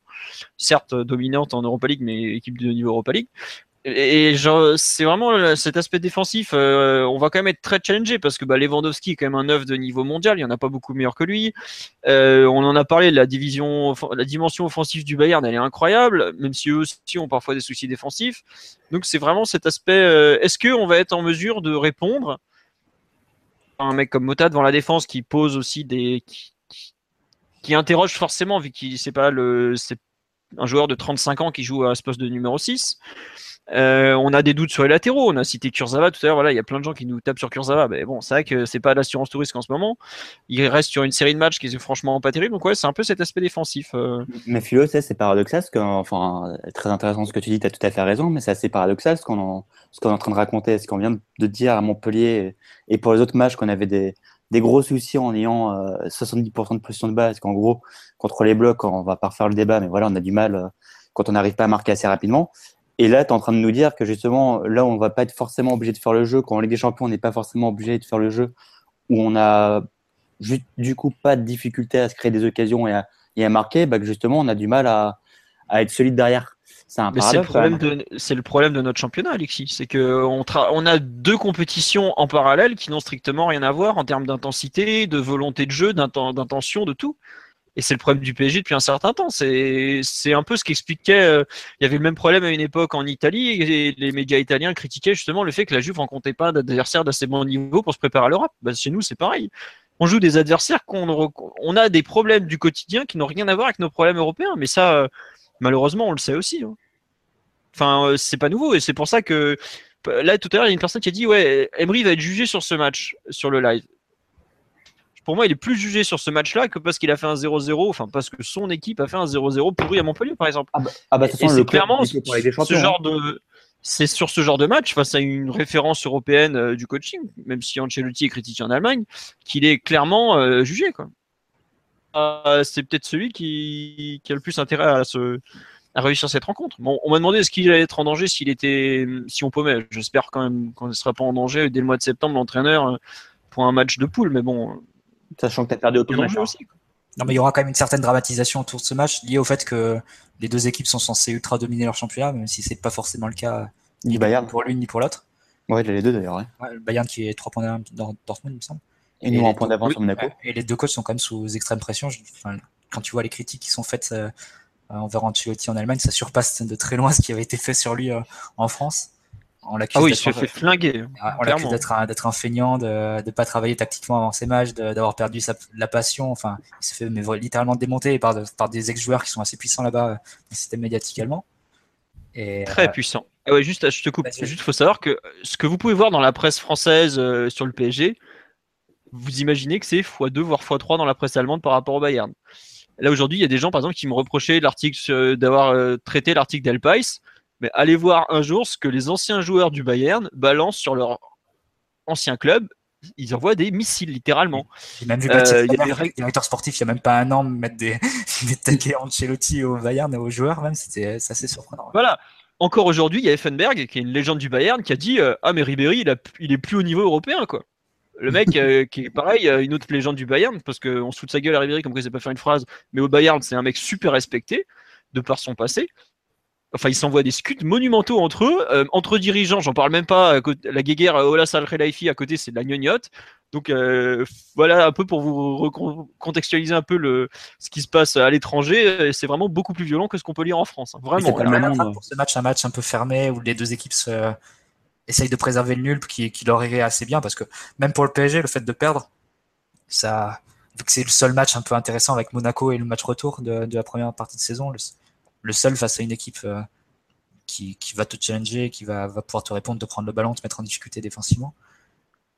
Je me demande si le nul, ça, ça, tu risques pas d'avoir un match assez fermé dans le sens où les, les deux équipes, euh, avec Marty, ça, leur irait, ça leur irait assez bien en fait. les deux équipes ont le même, commun, euh, même point commun, pardon, c'est qu'on peut pas dire que la, la base défensive dans les gros matchs soit leur point fort. Non, mais du, moins être assez prudent avec la balle, pas prendre beaucoup de risques. Ah, je pense, euh, je m'attends à un match assez ouvert, moi, euh, sincèrement. Ah ouais? Ouais, je pense vraiment. Bah, de toute façon, vu la structure des deux équipes, aucune des deux équipes est capable de s'attendre, tu vois. En tout cas, pas sur 90 minutes. Donc, euh, à un moment ou un autre, ça va forcément se décompter. Je dis pas que ça va partir dans tous les sens, mais Mais ça va être intéressant de voir les, les équipes qui vont venir presser parce que les deux équipes, généralement, elles essayent de repartir de derrière. Le Bayern, on sait qu'ils ont une qualité exceptionnelle de ce point de vue-là avec Hummels et Boateng qui sont peut-être les deux meilleurs euh, défenseurs relanceurs au monde avec Bonucci. Euh, Paris aussi qui essaye tout le temps de, de repartir de derrière. Ça va être, euh, ça va être un- assez significatif sur les intentions des deux équipes de voir hein, ouais, mais Demery, ce que, et de, de se livrer un peu. Ra- Rappelle-toi, l'année dernière, PSG-Barça, on avait été tous surpris euh, par l'entame du PSG et par le choix tactique d'Emery qui, en gros, avait sûr. tout misé sur l'attaque. Mm. Or, quand c'était tous fait des schémas, que le PSG allait attendre et, et contrer, Mm. tu vois. Et Ouais. mercredi, je vois un petit peu ce profil-là, je pense qu'on va aller le chercher, tu vois. Et sur intéressant à suivre en tout cas. Sur, sur Oui, une opposition plus comparable, c'était c'était un petit peu la même chose euh, contre Arsenal euh, sur le, le premier match de poule où pareil, on savait pas trop à quoi s'attendre sur les intentions d'Emery et on, a été à, à une intensité, à, à- à un niveau euh, de profondeur du pressing euh, qui était euh, quasiment inégalé jusque-là. Euh, je dis quasiment, je mets, je mets des guillemets. Mais euh, moi, je pense un peu euh, comme, comme Alexis. euh, on va, on, va, on va jouer demain. On ne sera pas dans une posture attentiste. Si une équipe doit être attentiste demain, je vois plutôt le Bayern dans cette posture-là. Mais, mais nous, voilà, on, a, je pense, trop à prouver. Sept mois après le, match contre l'aller-retour contre Barcelone il y a six mois. Voilà, il faut y aller, il faut pas calculer. Et, je pense que le- l'enjeu, il, est, il est moins sur le résultat que sur l'impression, le, le spectacle et, euh, et la capacité à, créer des problèmes à cette équipe du Bayern. Là, pour le coup, euh, c'est vraiment sur ça, je pense, qu'on jugera le PSG demain. Le PSG a quelque chose à prouver globalement. Quand tu as investi autant cet été, euh, j'aime pas parler d'argent dans le football euh, tout le temps, mais quand tu as investi autant, tu as, une carte de visite entre guillemets à mettre en avant. Quoi. Là, aujourd'hui, tu es le PSG, tu peux pas te cacher, tu es clairement défavoré de la Ligue des Champions. Tu joues face au Bayern, tu dois montrer entre guillemets au reste de l'Europe. Là, je me souviens après Celtic PG, on avait parlé de euh, s'il y a un message envoyé. C'est bon, on a mis une branlée à des alcooliques écossais, ça veut rien dire. jupe en plus. Voilà, en plus. Non, mais euh, là, tu as, as, un vrai adversaire. Tu as un cadre européen, clairement. Le Bayern est un top club européen. C'est le club qui a le plus embêté le Real l'année dernière dans la campagne de Ligue des Champions, par exemple. Tu as, un vrai, as un vrai adversaire. Si tu es pas capable, enfin, si d'entrée, tu te foires, tu... c'est compliqué quand même. Non, mais maintenant, avec le recrutement qu'on a fait cet été, comme tu as dit, Philo, on est à, on est à découvert. On est à visage découvert, tu peux pas te cacher. Et, et le fait de ne pas gagner face au Bayern, ce serait vécu comme une contre-performance. C'est ça qui est un peu dingue, mais il faut s'habituer à ce, ce changement de dimension qui, qui, est automatique vu les recrutements qu'on a fait. Mais en bah. plus, Marty, il y, a un côté hyper politique sur ce match-là. Est-ce que as le Bayern, ils, ils, nous en mettent plein la figure à cause du fair play financier avec le Barça, le Real, la, Juve, mais le Bayern, ça a vraiment été euh, avec Colas les, ceux qui font tout pour nous pourrir la vie. Puis l'autre. Euh, l'autre parti politique où je rejoins totalement euh, Philo, c'est que le PSG ne vit que pour avec des champions. Et à partir du moment où tu fais autant de sacrifices pour Neymar et Mbappé, mais c'était pareil avec euh, Ibra, Silva et nos recrutements des, des, années passées, bon, sauf il y a un an où on avait fait un recrutement lamentable, mais on sait bien que le PSG et QSI vit que pour avec des champions. Euh, si tu achètes ces joueurs-là, c'est pas pour les faire briller contre Montpellier, c'est justement pour que tu envoies un message quand tu joues le Bayern, par exemple on me renvoie en pleine tête la question que j'ai mis dans les thèmes, à savoir quelle importance donner à ce match.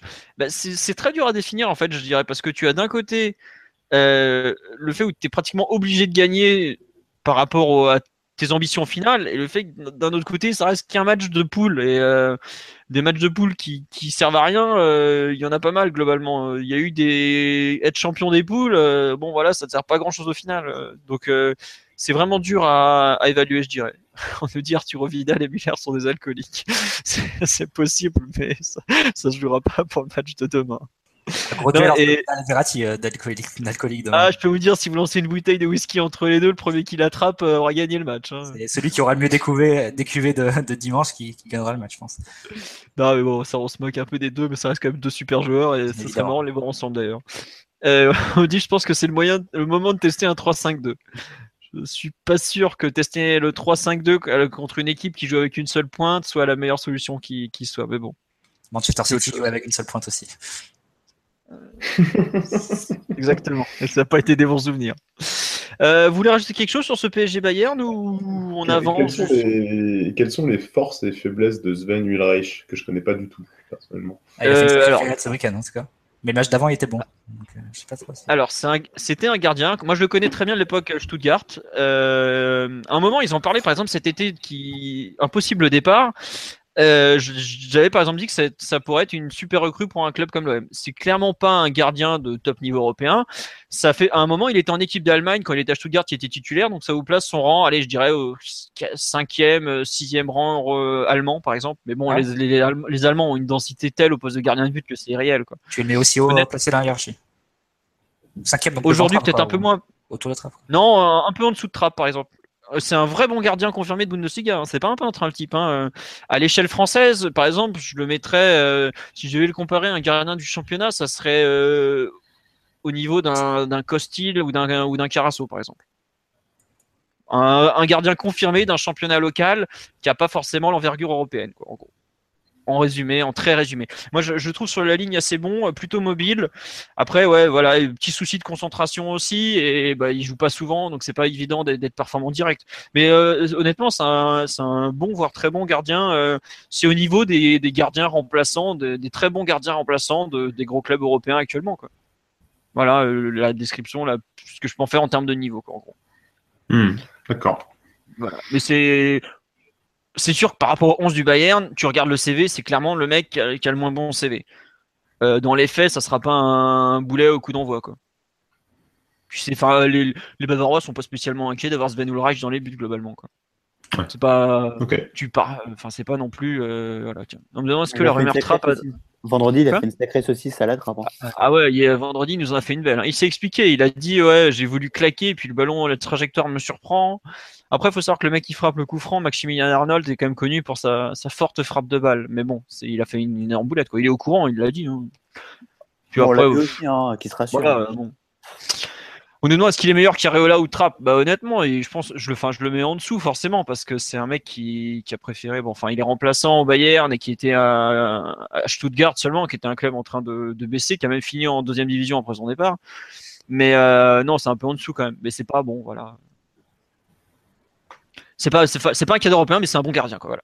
Ah, Si tu me dis bon gardien, mais que c'est en dessous et Trapp et Areola, c'est quand même pas très flatteur. Hein. Non, attends, Trapp a quand même le troisième ou quatrième gardien allemand, Areola le troisième gardien français, voilà, c'est pas non plus des mauvais gardiens. C'est sûr que c'est pas Buffon ni Neuer, mais bon, on nous demande un pronostic. Oh, écoute, je suis tellement nul, vaut mieux pas que j'en donne. Hein.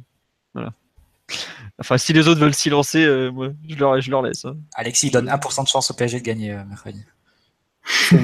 Et 1% de chance de gagner avec des champions, bien sûr. Euh, bon, bah, vous pouvez déjà prendre vos billets pour Kiev, hein, donc c'est bon.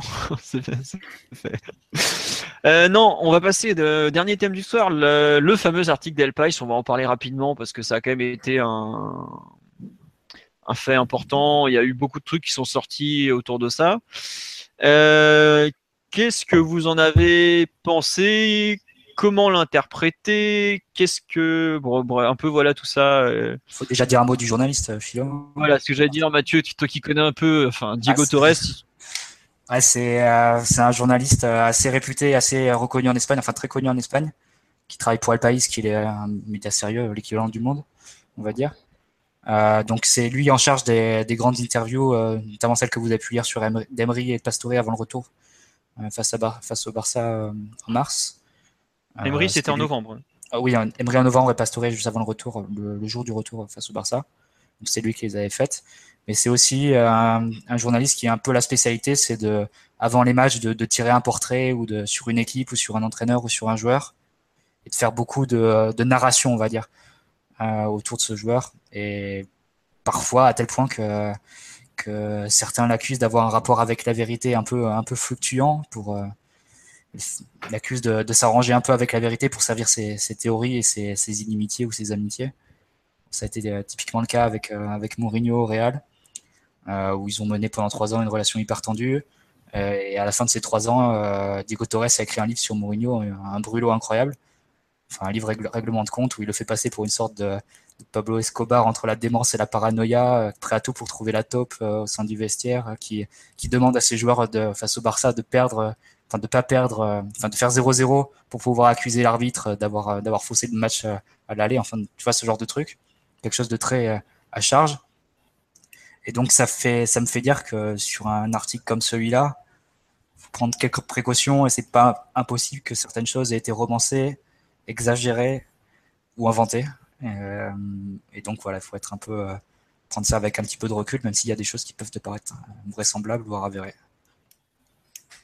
Bah c'est voilà. Tiens, on nous dit euh, l'article de Yahoo. On va, je vais pas commenter l'article de Yahoo pour une raison simple, c'est qu'il est pas signé et que bah à partir de là, euh, ah, je trouve qu'il y a un manque. Ou bien Milo quoi. un peu... Ouais non, mais ça peut être n'importe qui et j'avoue que le fait de ne pas le signer, c'est un peu se cacher derrière l'anonymat pour balancer de la merde. Donc euh, je trouve que, enfin, j'apprécie pas le principe et c'est pour ça que voilà. Le contenu de l'article, je sais même plus ce qu'il racontait exactement, donc voilà. c'est enfin peu importe. Euh, sur euh, l'article d'El Pais. Donc, Mathieu a très bien présenté le personnage, parce que on peut presque parler de personnage d'Ego Torres. L'article, on m'a dit, j'ai lu aujourd'hui, il a tout inventé. Honnêtement, vu la taille de l'article, c'est impossible. C'est absolument impossible de tout inventer. Il y a beaucoup trop de faits, de, détails qui sont donnés, d'anecdotes pour euh, inventer un truc pareil. Qu'il ait tordu la réalité, c'est possible.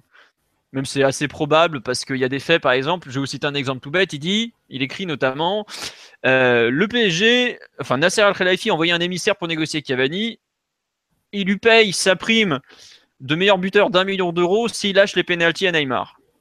Ça, par exemple, on sait que la prime, elle a été supprimée du contrat lors de la prolongation en avril dernier. C'était une des conditions. Ça a été confirmé par plusieurs sources, dont une de très bonne qualité. Je me le suis aussi fait confirmer, c'est vrai. Mais par exemple, on peut pas dire que tout est faux forcément là-dedans. Savoir que la partie, il a supprimé la prime, il compense, elle est, enfin, elle est fausse. Mais par exemple, que Nasser Al-Khalafi ait pu proposer un million d'euros en plus à Cavani pour qu'il lâche les pénalties, pour moi, ça n'a rien d'invraisemblable. Il faut savoir qu'au moment de la prolongation de contrat, quand sa balbutier dur, c'est le même Nasser Al-Khalafi qui a fortement augmenté le salaire de, Cavani au PSG pour lui faire signer, par exemple. Alors le fait qu'il soit capable de proposer plus d'argent pour faire accepter ça à Cavani, j'ai du mal à, y voir une connerie forcément. C'est un, exemple que je donne. Après, quand il dit quand le PSG s'est retrouvé en galère par rapport au fair play financier et qu'il a euh, euh panique et met 8 joueurs sur le, sur le marché des transferts, il balance des noms complètement improbables. Il met du Aurier qui était déjà sur le marché des transferts, du Ben Arfa qui pareil, euh, Lucas Pastore, c'est déjà un peu plus discutable. Thiago Silva, par exemple, au mois de juin, il y a eu, moi j'ai eu plusieurs échos me disant le PSG, Thiago Silva, euh, il a beau avoir prolongé, s'il y a une bonne offre, c'est possible qu'il soit libéré. Enfin, qu'on lui fasse comprendre qu'il peut y aller, quoi. Donc il n'y a pas non plus que du faux dans ce qu'il raconte. Mais comme le dit Mathieu, alors que tu raté PP et que Foyt s'était pas encore fait, ça paraît un peu. Voilà, à ce moment-là, il y a des moments où les faits ne collent pas avec ce qu'il décrit. Quand il dit Neymar est isolé, c'est évidemment une connerie sans nom. Quand il dit en revanche qu'il y a une réelle opposition et que certains sont pas décidés à accepter qu'un mec sorti de nulle part arrive dans le vestiaire et qu'on lui donne les clés du club, ben ça c'est très réel. Et la scène avec Cavani, elle illustre parfaitement, par exemple. Alors, le problème qu'il va y avoir sur cet article, c'est que il en fait tellement trop que tout son propos est décrédibilisé, mais il y a franchement des, des points où il y a des échos qui se confirment clairement dans son truc. Et globalement, il faut savoir qu'un mec, quand il écrit un truc pareil, il représente El Pais, il représente son nom. La prochaine fois qu'il voudra une interview au PSG, c'est un peu sa crédibilité qui met en jeu. Quand il va dire ouais, je suis Diego Torres d'El Pais, il va vouloir une interview, mais les mecs, ils vont l'envoyer paître. C'est-à-dire que lui, il se met aussi en danger professionnellement. C'est pas juste un type qui écrit en mode oh, bah, tiens, je vais raconter que de la merde. Non, il, il met aussi sa responsabilité en jeu. C'est pas n'importe quoi. C'est un mec connu. Il s'attaque entre guillemets un club très médiatique. Son papier a fait le tour du monde. J'ai vu passer toute la journée des dépêches de pays improbables. Au Pérou, ils étaient en train de commenter ça cet après-midi. Il n'y a même pas un Péruvien au PSG. Quoi. Euh, donc, faut vraiment le mec qui s'engage quand même.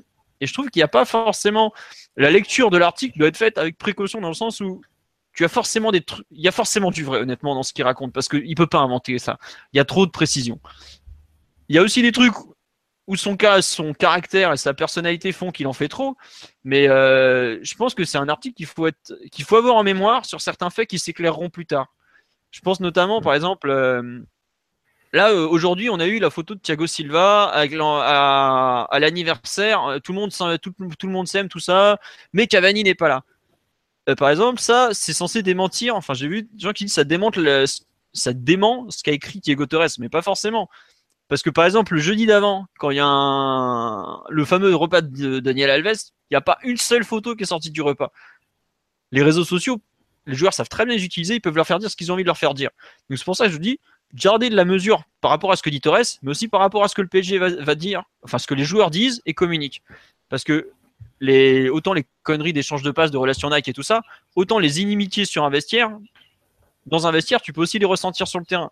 Et le rapport qu'a Neymar et l'entourage de Neymar, qui est très important par rapport aux autres joueurs de l'effectif, n'est pas forcément si éloigné que ça, je trouve, de la réalité. À savoir qu'on a quand même foutu dans le vestiaire un mec qui gagne plus de deux fois plus que le deuxième le mieux payé, ce qui est. Euh, c'est mmh. du jamais vu mmh. à l'échelle européenne. Hein. Il n'y a aucun club qui a ce, mode de, fonctionnement. Il hein. faut le savoir. Il faut bien se rendre compte ce que ça représente. Et on lui dit, et on dit à des mecs qui sont là depuis le début, et ce qu'il écrit plutôt bien, bon bah voilà, le, mec qu'il faut faire briller, c'est lui pour lui faire gagner le ballon d'or. Euh, il y a forcément quelque part une zone d'inimitié qui se crée. Enfin, pas d'inimitié, mais une, zone de résistance. Parce que les mecs qui sont là depuis 5 ans, Cavani l'a trimé pendant 3 ans à filer la baba à la Zlatan quand l'autre voulait bien lui rendre. Je comprends quelque part, ils disent Bah non, moi je peux pas accepter ça. Et je dis Cavani, ce premier, voilà, il n'y a pas, a pas forcément que lui qui n'accepte pas qu'un mec arrivé de l'extérieur, qui certes a fait très mal au PSG l'an dernier, mais qui n'est quand même qu'un mec qui, qui arrive de l'extérieur, et les clés du club. Et c'est pour ça que dans les propos de Diego Torres, il y a aussi quelque part, je pense, une réalité euh, qui est décrite, même si effectivement elle est, archi, archi racontée, qu'il en fait mille fois trop. Voilà un peu le, le sentiment que j'ai par rapport à mes informations, par rapport aux trucs que j'ai recoupés, et par rapport aussi à la lecture complète de l'article, que je vous conseille de lire vraiment de façon complète et pas s'arrêter à un bout ou à l'autre parce qu'effectivement il y a des trucs qui collent pas et qui sont forcément faux. J'ai cité l'exemple de la prime mais il y en a d'autres. Voilà. Alexis, euh, toi qui connais Diego Torres, qui a lu l'article, euh, qui connaît le football espagnol, comment ça fonctionne, un Oui. avis là-dessus ou pas? Bah, l'article, en fait, je, suis... je te rejoins totalement. hein. Euh, moi, ce qui m'a dérangé, c'est effectivement que ça a pris des, des euh, répercussions pardon, euh, terribles, parce qu'on en a parlé partout, partout. Je disais tout à l'heure en Italie, en Espagne, tu parlais du Pérou. Au Brésil, forcément, ça fait beaucoup de bruit aussi, parce que ça concerne directement le, chouchou euh, des Brésiliens, donc en l'occurrence Neymar. Donc moi, c'est plus ça qui m'a qui m'a dérangé, c'est qu'aujourd'hui, tout le monde, enfin dans le monde du foot en tout cas, parle de cette fameuse prime d'un million d'euros, soi-disant, euh, refusée euh, par Cavani euh, par rapport à ces fameux penalties. Donc ça, ça c'est la première chose. Ensuite, ce que dit Torres, je pense qu'il a pris beaucoup de faits, qu'il a entre guillemets remis à sa sauce, ou plutôt ce que l'on dit, c'est euh, ses informateurs, donc euh, les agents ou soi-disant des gens proches du PSG. Maintenant, euh, c'est partout pareil dans n'importe quel grand club. Il y, a, y a des égos qui sont surdimensionnés. C'est partout pareil dans n'importe quelle entreprise, encore plus dans le foot parce que les gars, bah voilà, ils sont multimillionnaires à, à 20, 25 ans, donc tu as des égos qui sont surdimensionnés. Et on se doute bien que Neymar qui arrive euh, à, à 25 ans et qui veut entre guillemets euh, euh, devenir le patron immédiatement, on se doute bien que les, les gars qui ont 10 ans de carrière comme Mota ou qui ont justement ramé pour arriver au niveau où ils en sont comme Cavani, tu te doutes bien que ça doit avoir un petit peu de mal à, passer. Maintenant, c'est quelque chose qui est quand même qu'Emery doit, doit faire attention. Tout à l'heure, on parlait des, problèmes collectifs, mais ça, et ça, je pense qu'Emery l'a senti très vite. Son plus gros défi, ça va justement de réussir à faire cohabiter tout le monde. T'as aucun vestiaire où les 22 mecs sont, sont copains, encore moins les stars. Moi, je me rappelle de l'Inter de Mourinho, quand ils font le triplé, tu avais des bagarres tout le temps à l'entraînement, ils se cisaillaient, etc. Et puis sur le terrain, pourtant, ils se dépouillaient à 200% et ils jouaient, entre guillemets, comme, euh, euh, comme, euh, comme en étant des, frères sur le terrain. C'était la, clé de l'Inter de Mourinho. Maintenant, voilà, il, il faut pas que ça en pète sur le terrain. Et, et, et l'histoire des pénalties, malheureusement, je pense que ça aurait dû être réglé bien avant euh, par rapport à ce qui s'est passé euh, après. Est-ce que ça paraît complètement anodin? Mais tous ces articles-là, ils découlent par rapport à cette fameuse histoire de pénalty qui n'a pas été réglée. Alors, juste Alexis, pour compléter sur un truc, euh, il y a trois questions sur le live, même quatre, je vais répondre en vitesse. On nous dit pourquoi vous parlez pas du démenti du PG Parce que les démentis Ils n'ont pas le choix. Ils sont ah ils ont pas le choix oui non déjà il y a un truc Ils dans le démenti je sais pas si si ne pas répondre à un truc qui a autant d'envergure c'est compliqué il y a un truc qui a été vu c'est qu'ils ont dit qu'ils auraient ils ont pas démenti par le biais d'un communiqué ils ont démenti par le biais de la presse c'est un premier Et- point Ils auraient pu attaquer aussi. Ils peuvent attaquer aussi pour diffamation, etc. Ils auraient pu le faire Ils aussi. peuvent attaquer pour diffamation El Pais. Et globalement, aujourd'hui, toutes les grosses infos qui sortent autour du PSG, elles sont toujours démenties. Je vous rappelle qu'ils ont quand même démenti à certains journalistes jusqu'à la veille de son arrivée que Mbappé allait signer au PSG. Donc un démenti de club, euh, ça vaut ce que ça vaut, mais c'est pas forcément un truc absolu. Et moi, je trouve que le fait qu'ils ne fassent pas de commentaires officiels, mais seulement des commentaires euh, par le biais de presse, Est-ce que c'est le rôle assez- après du PSG de, commen- de communiquer sur, sur leur site officiel Enfin, t'es pas l'Olympique lyonnais, quoi. Tu vas pas faire le PSG s'étonne que. voilà. Ouais, mais là, ça prend des proportions énormes quand même. hein. Mine de rien. Après, c'est compliqué à gérer honnêtement en termes de com parce que ça a une voilà d'aujourd'hui dès que t'as un truc autour de Neymar, ça fait le tour de la planète. euh, sûr. Enfin, tout le monde est au courant. Mais ça, C'est fa- peu très c'est- c'est compliqué. une fatalité. Tu pourras pas faire autrement. hein. Exactement. Mais ça, c'est un point. Le démenti, globalement, aujourd'hui, tu es obligé de prendre des pincettes avec. À une époque, c'était un démenti, c'est un démenti. Aujourd'hui, un démenti, bon, euh, pff, il y a des démentis qui se sont avérés euh, complètement bidons avec le temps, il y en a pas mal. C'est pour ça, euh, voilà, faut faire attention aux démentis. Et on nous demande, est-ce que les journaux espagnols peuvent être aussi complices de la fédération qui a intérêt à descendre le PSG en représailles? Un mec comme Diego Pérez, euh, Torres, pardon, qui est lié au Real, s'il veut continuer à avoir des entres Real, effectivement, taper sur le PSG, c'est très bien. Mais après, il a aussi, lui, ce, ce que ça implique en termes de carrière, savoir, euh, bah, quand il voudra un truc du PSG, ça va être peut-être un peu plus compliqué de l'avoir. Faut Parce pas oublier ce rapport. C'est qu'un article à charge, hein, c'est hallucinant quand même. hein. Ah, L'article est hallucinant. euh, Enfin, j'ai, enfin, c'est honnêtement, j'ai, c'est très détaillé, mais c'est franchement très à charge. Bah, le ça truc, décrit c'est une réalité qui ça est fasse le tour du monde vu, la, vu le contenu de l'article. C'est un- enfin, c'est il y a des il y a des bombes quoi dans l'article. C'est Ah bah il dit que le vestiaire c'est une poudrière et que le PSG est un bordel sans nom. Et... l'ambiance de funérailles au, au dîner euh, d'Alves. euh, ça- Ouais, enfin il va loin. L'histoire de Nasser était un million d'euros pour Cavani qui frappe pas les penalties, etc. Enfin ça va quand même très très très loin. hein. ça, la crédibilité du média plus le contenu du, de l'article en question, c'est normal. Et plus le, le, les personnes qui sont associées à l'article, enfin les personnes qui sont euh, acteurs dans l'article, euh, ça soit Neymar, le PSG, c'est obligé que ça fasse le tour du monde et que ça fasse, c'est une caisse de résonance incroyable. Parce qu'il dit pas que c'est le bordel, il te détaille pourquoi c'est le bordel. Tu vois, il va quand même. Ouais. Il va très très loin. hein. Parce que moi, moi, je sais pas vous, mais je- moi, je suis pas tombé de ma chaise. hein. Parce que je sais pas si vous, c'était des questions que vous posiez avant que Neymar arrive, mais Philo, tu l'as dit un peu au début. Imaginez-vous dans, dans votre job, un mec arrive, dans une équipe où globalement, je dis bien globalement, ça tourne, parce que l'année dernière, c'était pas une saison euh, hyper réussie, mais quand même, euh, le PSG a tendance à devenir un grand club depuis quelques années, et le mec prend plus du double du deuxième salaire de l'effectif, surtout dans le foot, un milieu euh, avec des égaux, des, mecs qui ont, qui ont, un boulard, un entourage particulier, bah c'est normal. Enfin, pour moi, c'est pas en, en, cela, c'est pas une surprise. Euh, et, moi, je trouve malheureusement que certes, il y a probablement des exagérations, mais l'article, à mon avis, ne fait que révéler des choses qui se passent vraiment. Et moi, le truc qui m'a le plus choqué et dont on n'a pas encore parlé, mais enfin, ça m'a pas choqué, mais ça m'a juste confirmé dans mon impression que le club a un peu fait n'importe quoi sur certains aspects cet été. Moi, c'est la partie où il confirme plus ou moins qu'à un moment donné, le club était en en, panique sur euh, des départs euh, improvisés à la dernière minute. Il y a des noms peut-être un peu folkloriques ou qui sortent pas à la bonne date, euh, comme tu disais tout à l'heure sur Thiago Silva, mais on a assez maintenant d'indices pour savoir que le, coup de, on a essayé de vendre tous nos milieux offensifs avant le 31 août, ça a l'air assez vrai ce truc. Et vous en parliez, je crois, il y a quelques semaines dans un podcast. Faut pas s'étonner du rendement actuel de, de Draxler, de, de Lucas quand il rentre, de Di Maria quand il était là.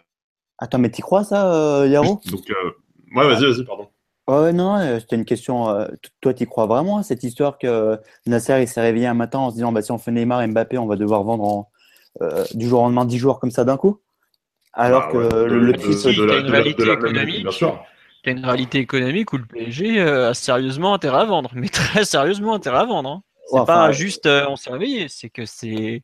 Par rapport à la com, on disait d'aller prendre un café, etc., en rigolant, en disant c'est très bien ce qu'on fait avec le fair play financier, etc. Ouais, mais c'est de la com. Hein. Ouais, enfin, je, te rappelle, je te rappelle que quand on a signé David Luiz, ils nous ont sorti euh, c'est notre réponse au fair play financier. Attends, super, bah, la gueule de la réponse. Hein. on faisait des sondages que tous après. Et, si, on n'avait pas eu de problème, on aurait pris un 6, quitte à le surpayer. On a assez surpayé cet été, mais on n'en a pas pris. Donc tout ça, c'est des indices qui font que oui, je, on, mon avis, on a vraiment été en galère. Et, et c'est juste qu'on a reproduit euh, cette affaire de David Luiz il y a, il y a, il y a, il y a 3 ou 4 ans, je me rappelle plus, où, euh, où euh, effectivement, à un moment donné, on a été très confiant et puis c'est peut-être passé des choses euh, à l'interne qui font qu'on a été moins confiant à un moment donné. Et je pense que ça a été mal géré.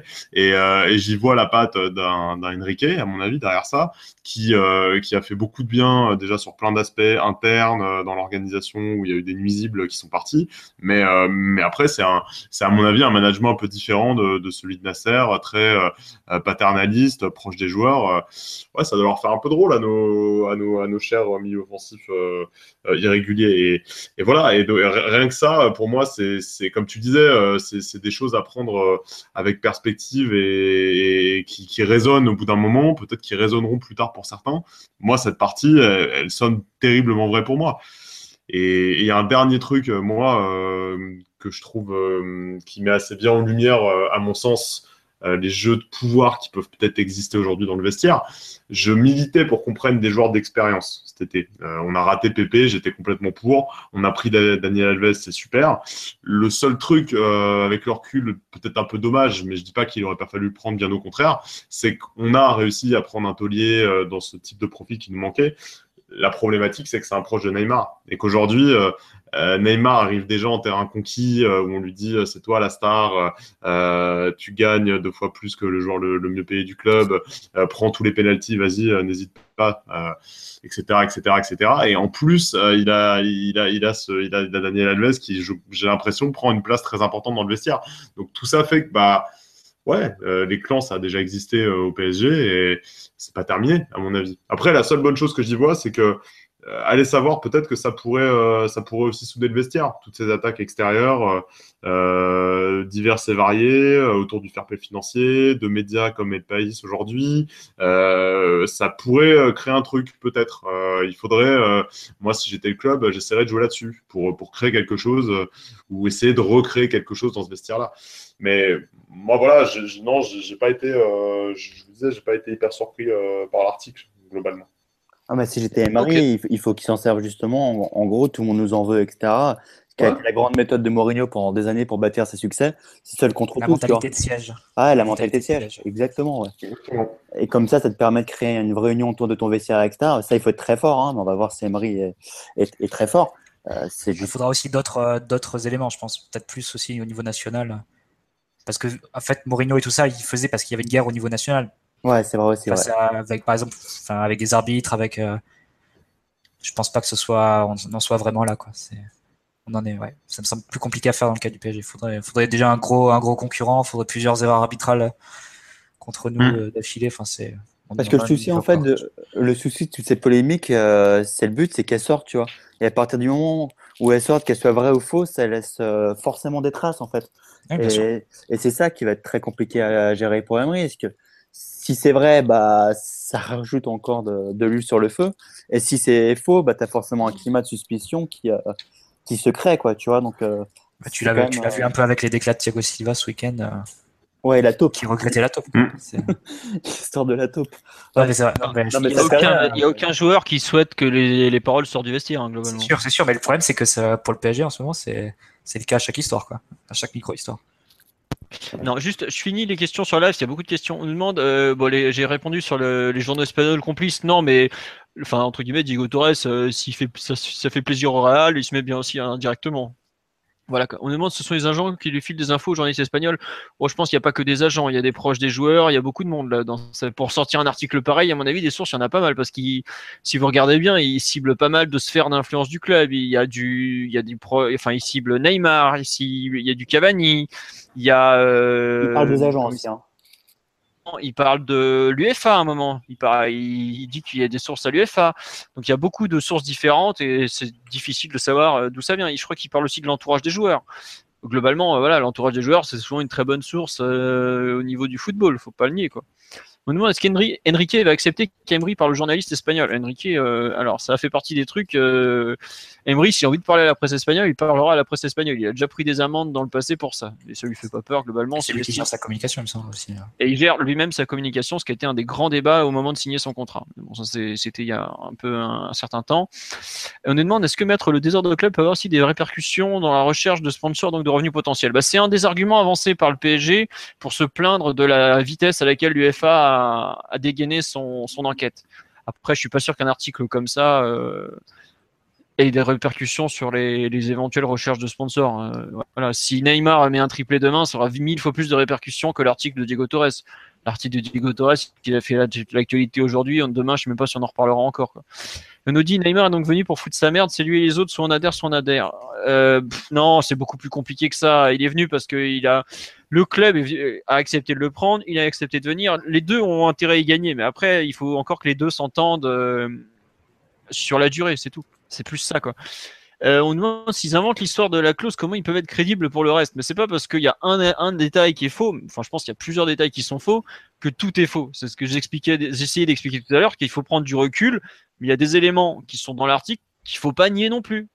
Euh, faut pas croire que c'est le pays des bisounours où tout le monde s'aime. Et on l'a vu en direct devant je sais pas combien de millions de spectateurs lors de PSG Lyon par exemple. Euh, sur des coups de pied arrêtés, c'est aussi euh, quelque part la preuve que tout va, tout n'est pas parfait et qu'il y a aussi des dissensions. C'est normal.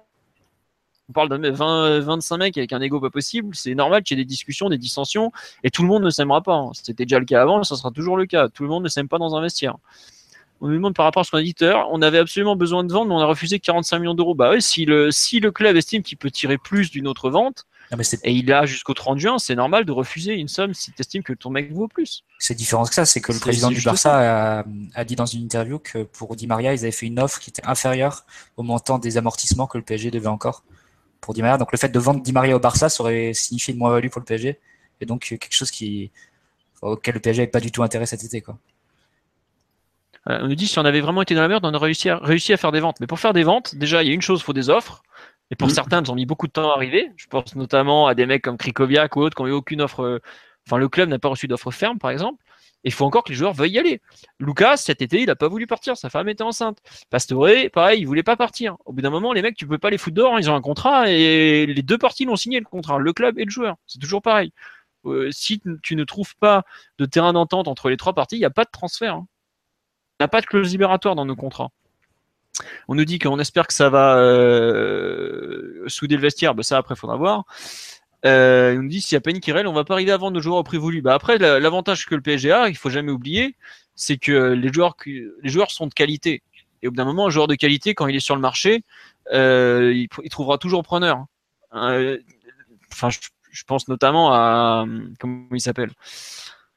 Un mec comme Matuidi, par exemple, euh, on pensait qu'il serait pas vendu, tout ça, et finalement, il est parti à un bon prix. Euh, il a fallu du temps, mais il est parti à un bon prix. Aurier, pareil, malgré tous ses soucis, il a quand même été plutôt bien vendu. Augustin, euh, on se demandait à combien il allait partir. Finalement, il part à 16 millions d'euros et il montre, en dehors du PSG, qu'il a une vraie valeur. Aujourd'hui, la meilleure publicité pour le PSG et ses invendables, c'est peut-être ceux qui sont partis justement et qui font des bonnes performances. Même Guedes, qui avait de grandes difficultés à Paris, fait un bon début de saison à Valence. À, euh, West Brom, Krikoviak est de loin le meilleur de l'équipe. Il a visiblement encore été ce soir contre Arsenal. Euh, le PSG quand même un gros atout sur une carte de visite. Je vous rappelle qu'on n'a pas perdu d'argent sur un mec comme Stambouli, par exemple. On a gagné de l'argent sur Lucas Digne. Donc aujourd'hui, la vente, le PSG a des arguments pour vendre. C'est pas euh, c'est pas forcément évidemment si on est en galère pas possible ça va être compliqué. Mais par exemple euh, s'il y a plusieurs clubs qui se battent pour un joueur forcément ça va leur augmenter. Et je pense que les joueurs qui sont peut-être à vendre ou pas forcément euh, très en odeur de sainteté à Paris il y aura toujours des, clubs intéressés. Après il faut savoir vendre. Et là c'est le boulot d'Enrique et globalement il est plutôt bon à ce niveau là voilà. On dit le problème de Cavani c'est qu'il aime les oiseaux et les chevaux donc c'est pas évident euh, c'est un élément euh, à part du football, Cavani. Globalement, les passions de Cavani, les passions du reste des footballeurs sont assez éloignées. Bon, si, il doit bien avoir une ou deux belles voitures, mais pour le reste, c'est assez fou, on va dire. Bon, on a fait le tour de l'actualité pour euh, l'instant. On va passer à la dernière partie du podcast, à savoir les résultats des autres équipes du week-end par les féminines qui jouaient au camp des loges, puisqu'elles ont été autorisées à jouer au camp des loges. Elles jouaient contre le LOSC, elles se sont imposées 6-1, donc euh, elles, se sont bien, elles enchaînent un deuxième bon résultat après le mauvais, enfin le, faux pas initial qui c'était. Honnêtement, je n'ai pas eu le temps de lire les résultats ni le compte rendu du match, donc il est sur le site. Je sais juste que c'est un bon résultat et que bah, le LOSC a quand même pris 4-0 chez les mecs et 6-1 chez les femmes dans le même week-end. On applaudit la performance, c'est pas arrivé à grand monde cette année.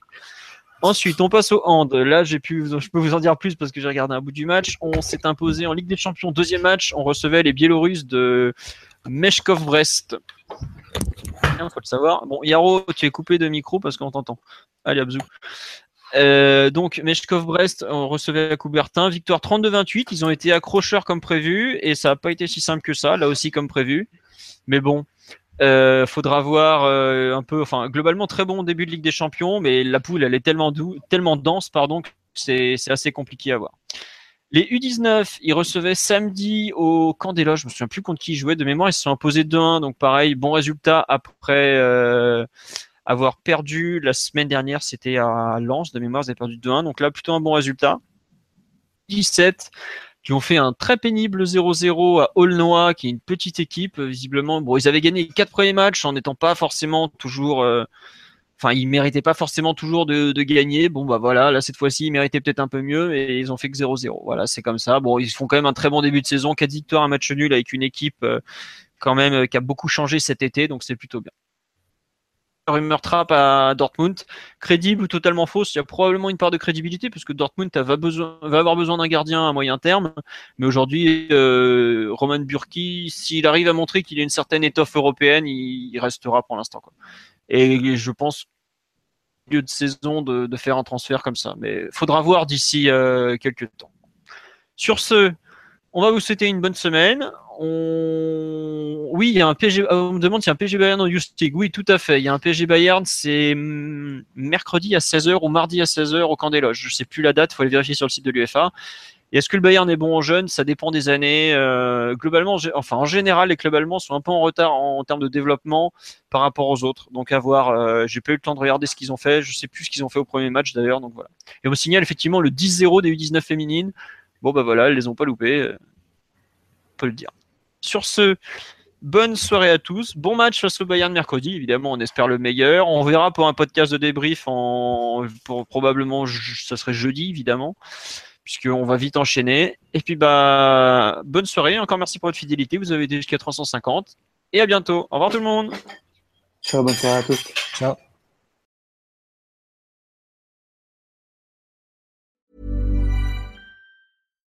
When you make decisions for your company, you look for the no-brainers. And if you have a lot of mailing to do, stamps.com is the ultimate no-brainer. It streamlines your processes to make your business more efficient, which makes you less busy. Mail checks, invoices, legal documents, and everything you need to keep your business running with Stamps.com. Seamlessly connect with every major marketplace and shopping cart. Schedule package pickups and see your cheapest and fastest shipping options from different carriers. With rates up to 89% off USPS and UPS rates. And with the Stamps.com mobile app, you can take care of mailing and shipping wherever you are. Make the same no-brainer decision as over 1 million other businesses with Stamps.com. Sign up with code PROGRAM for a four-week trial, plus free postage and a free digital scale. No long-term commitments or contracts. That's Stamps.com. Code PROGRAM.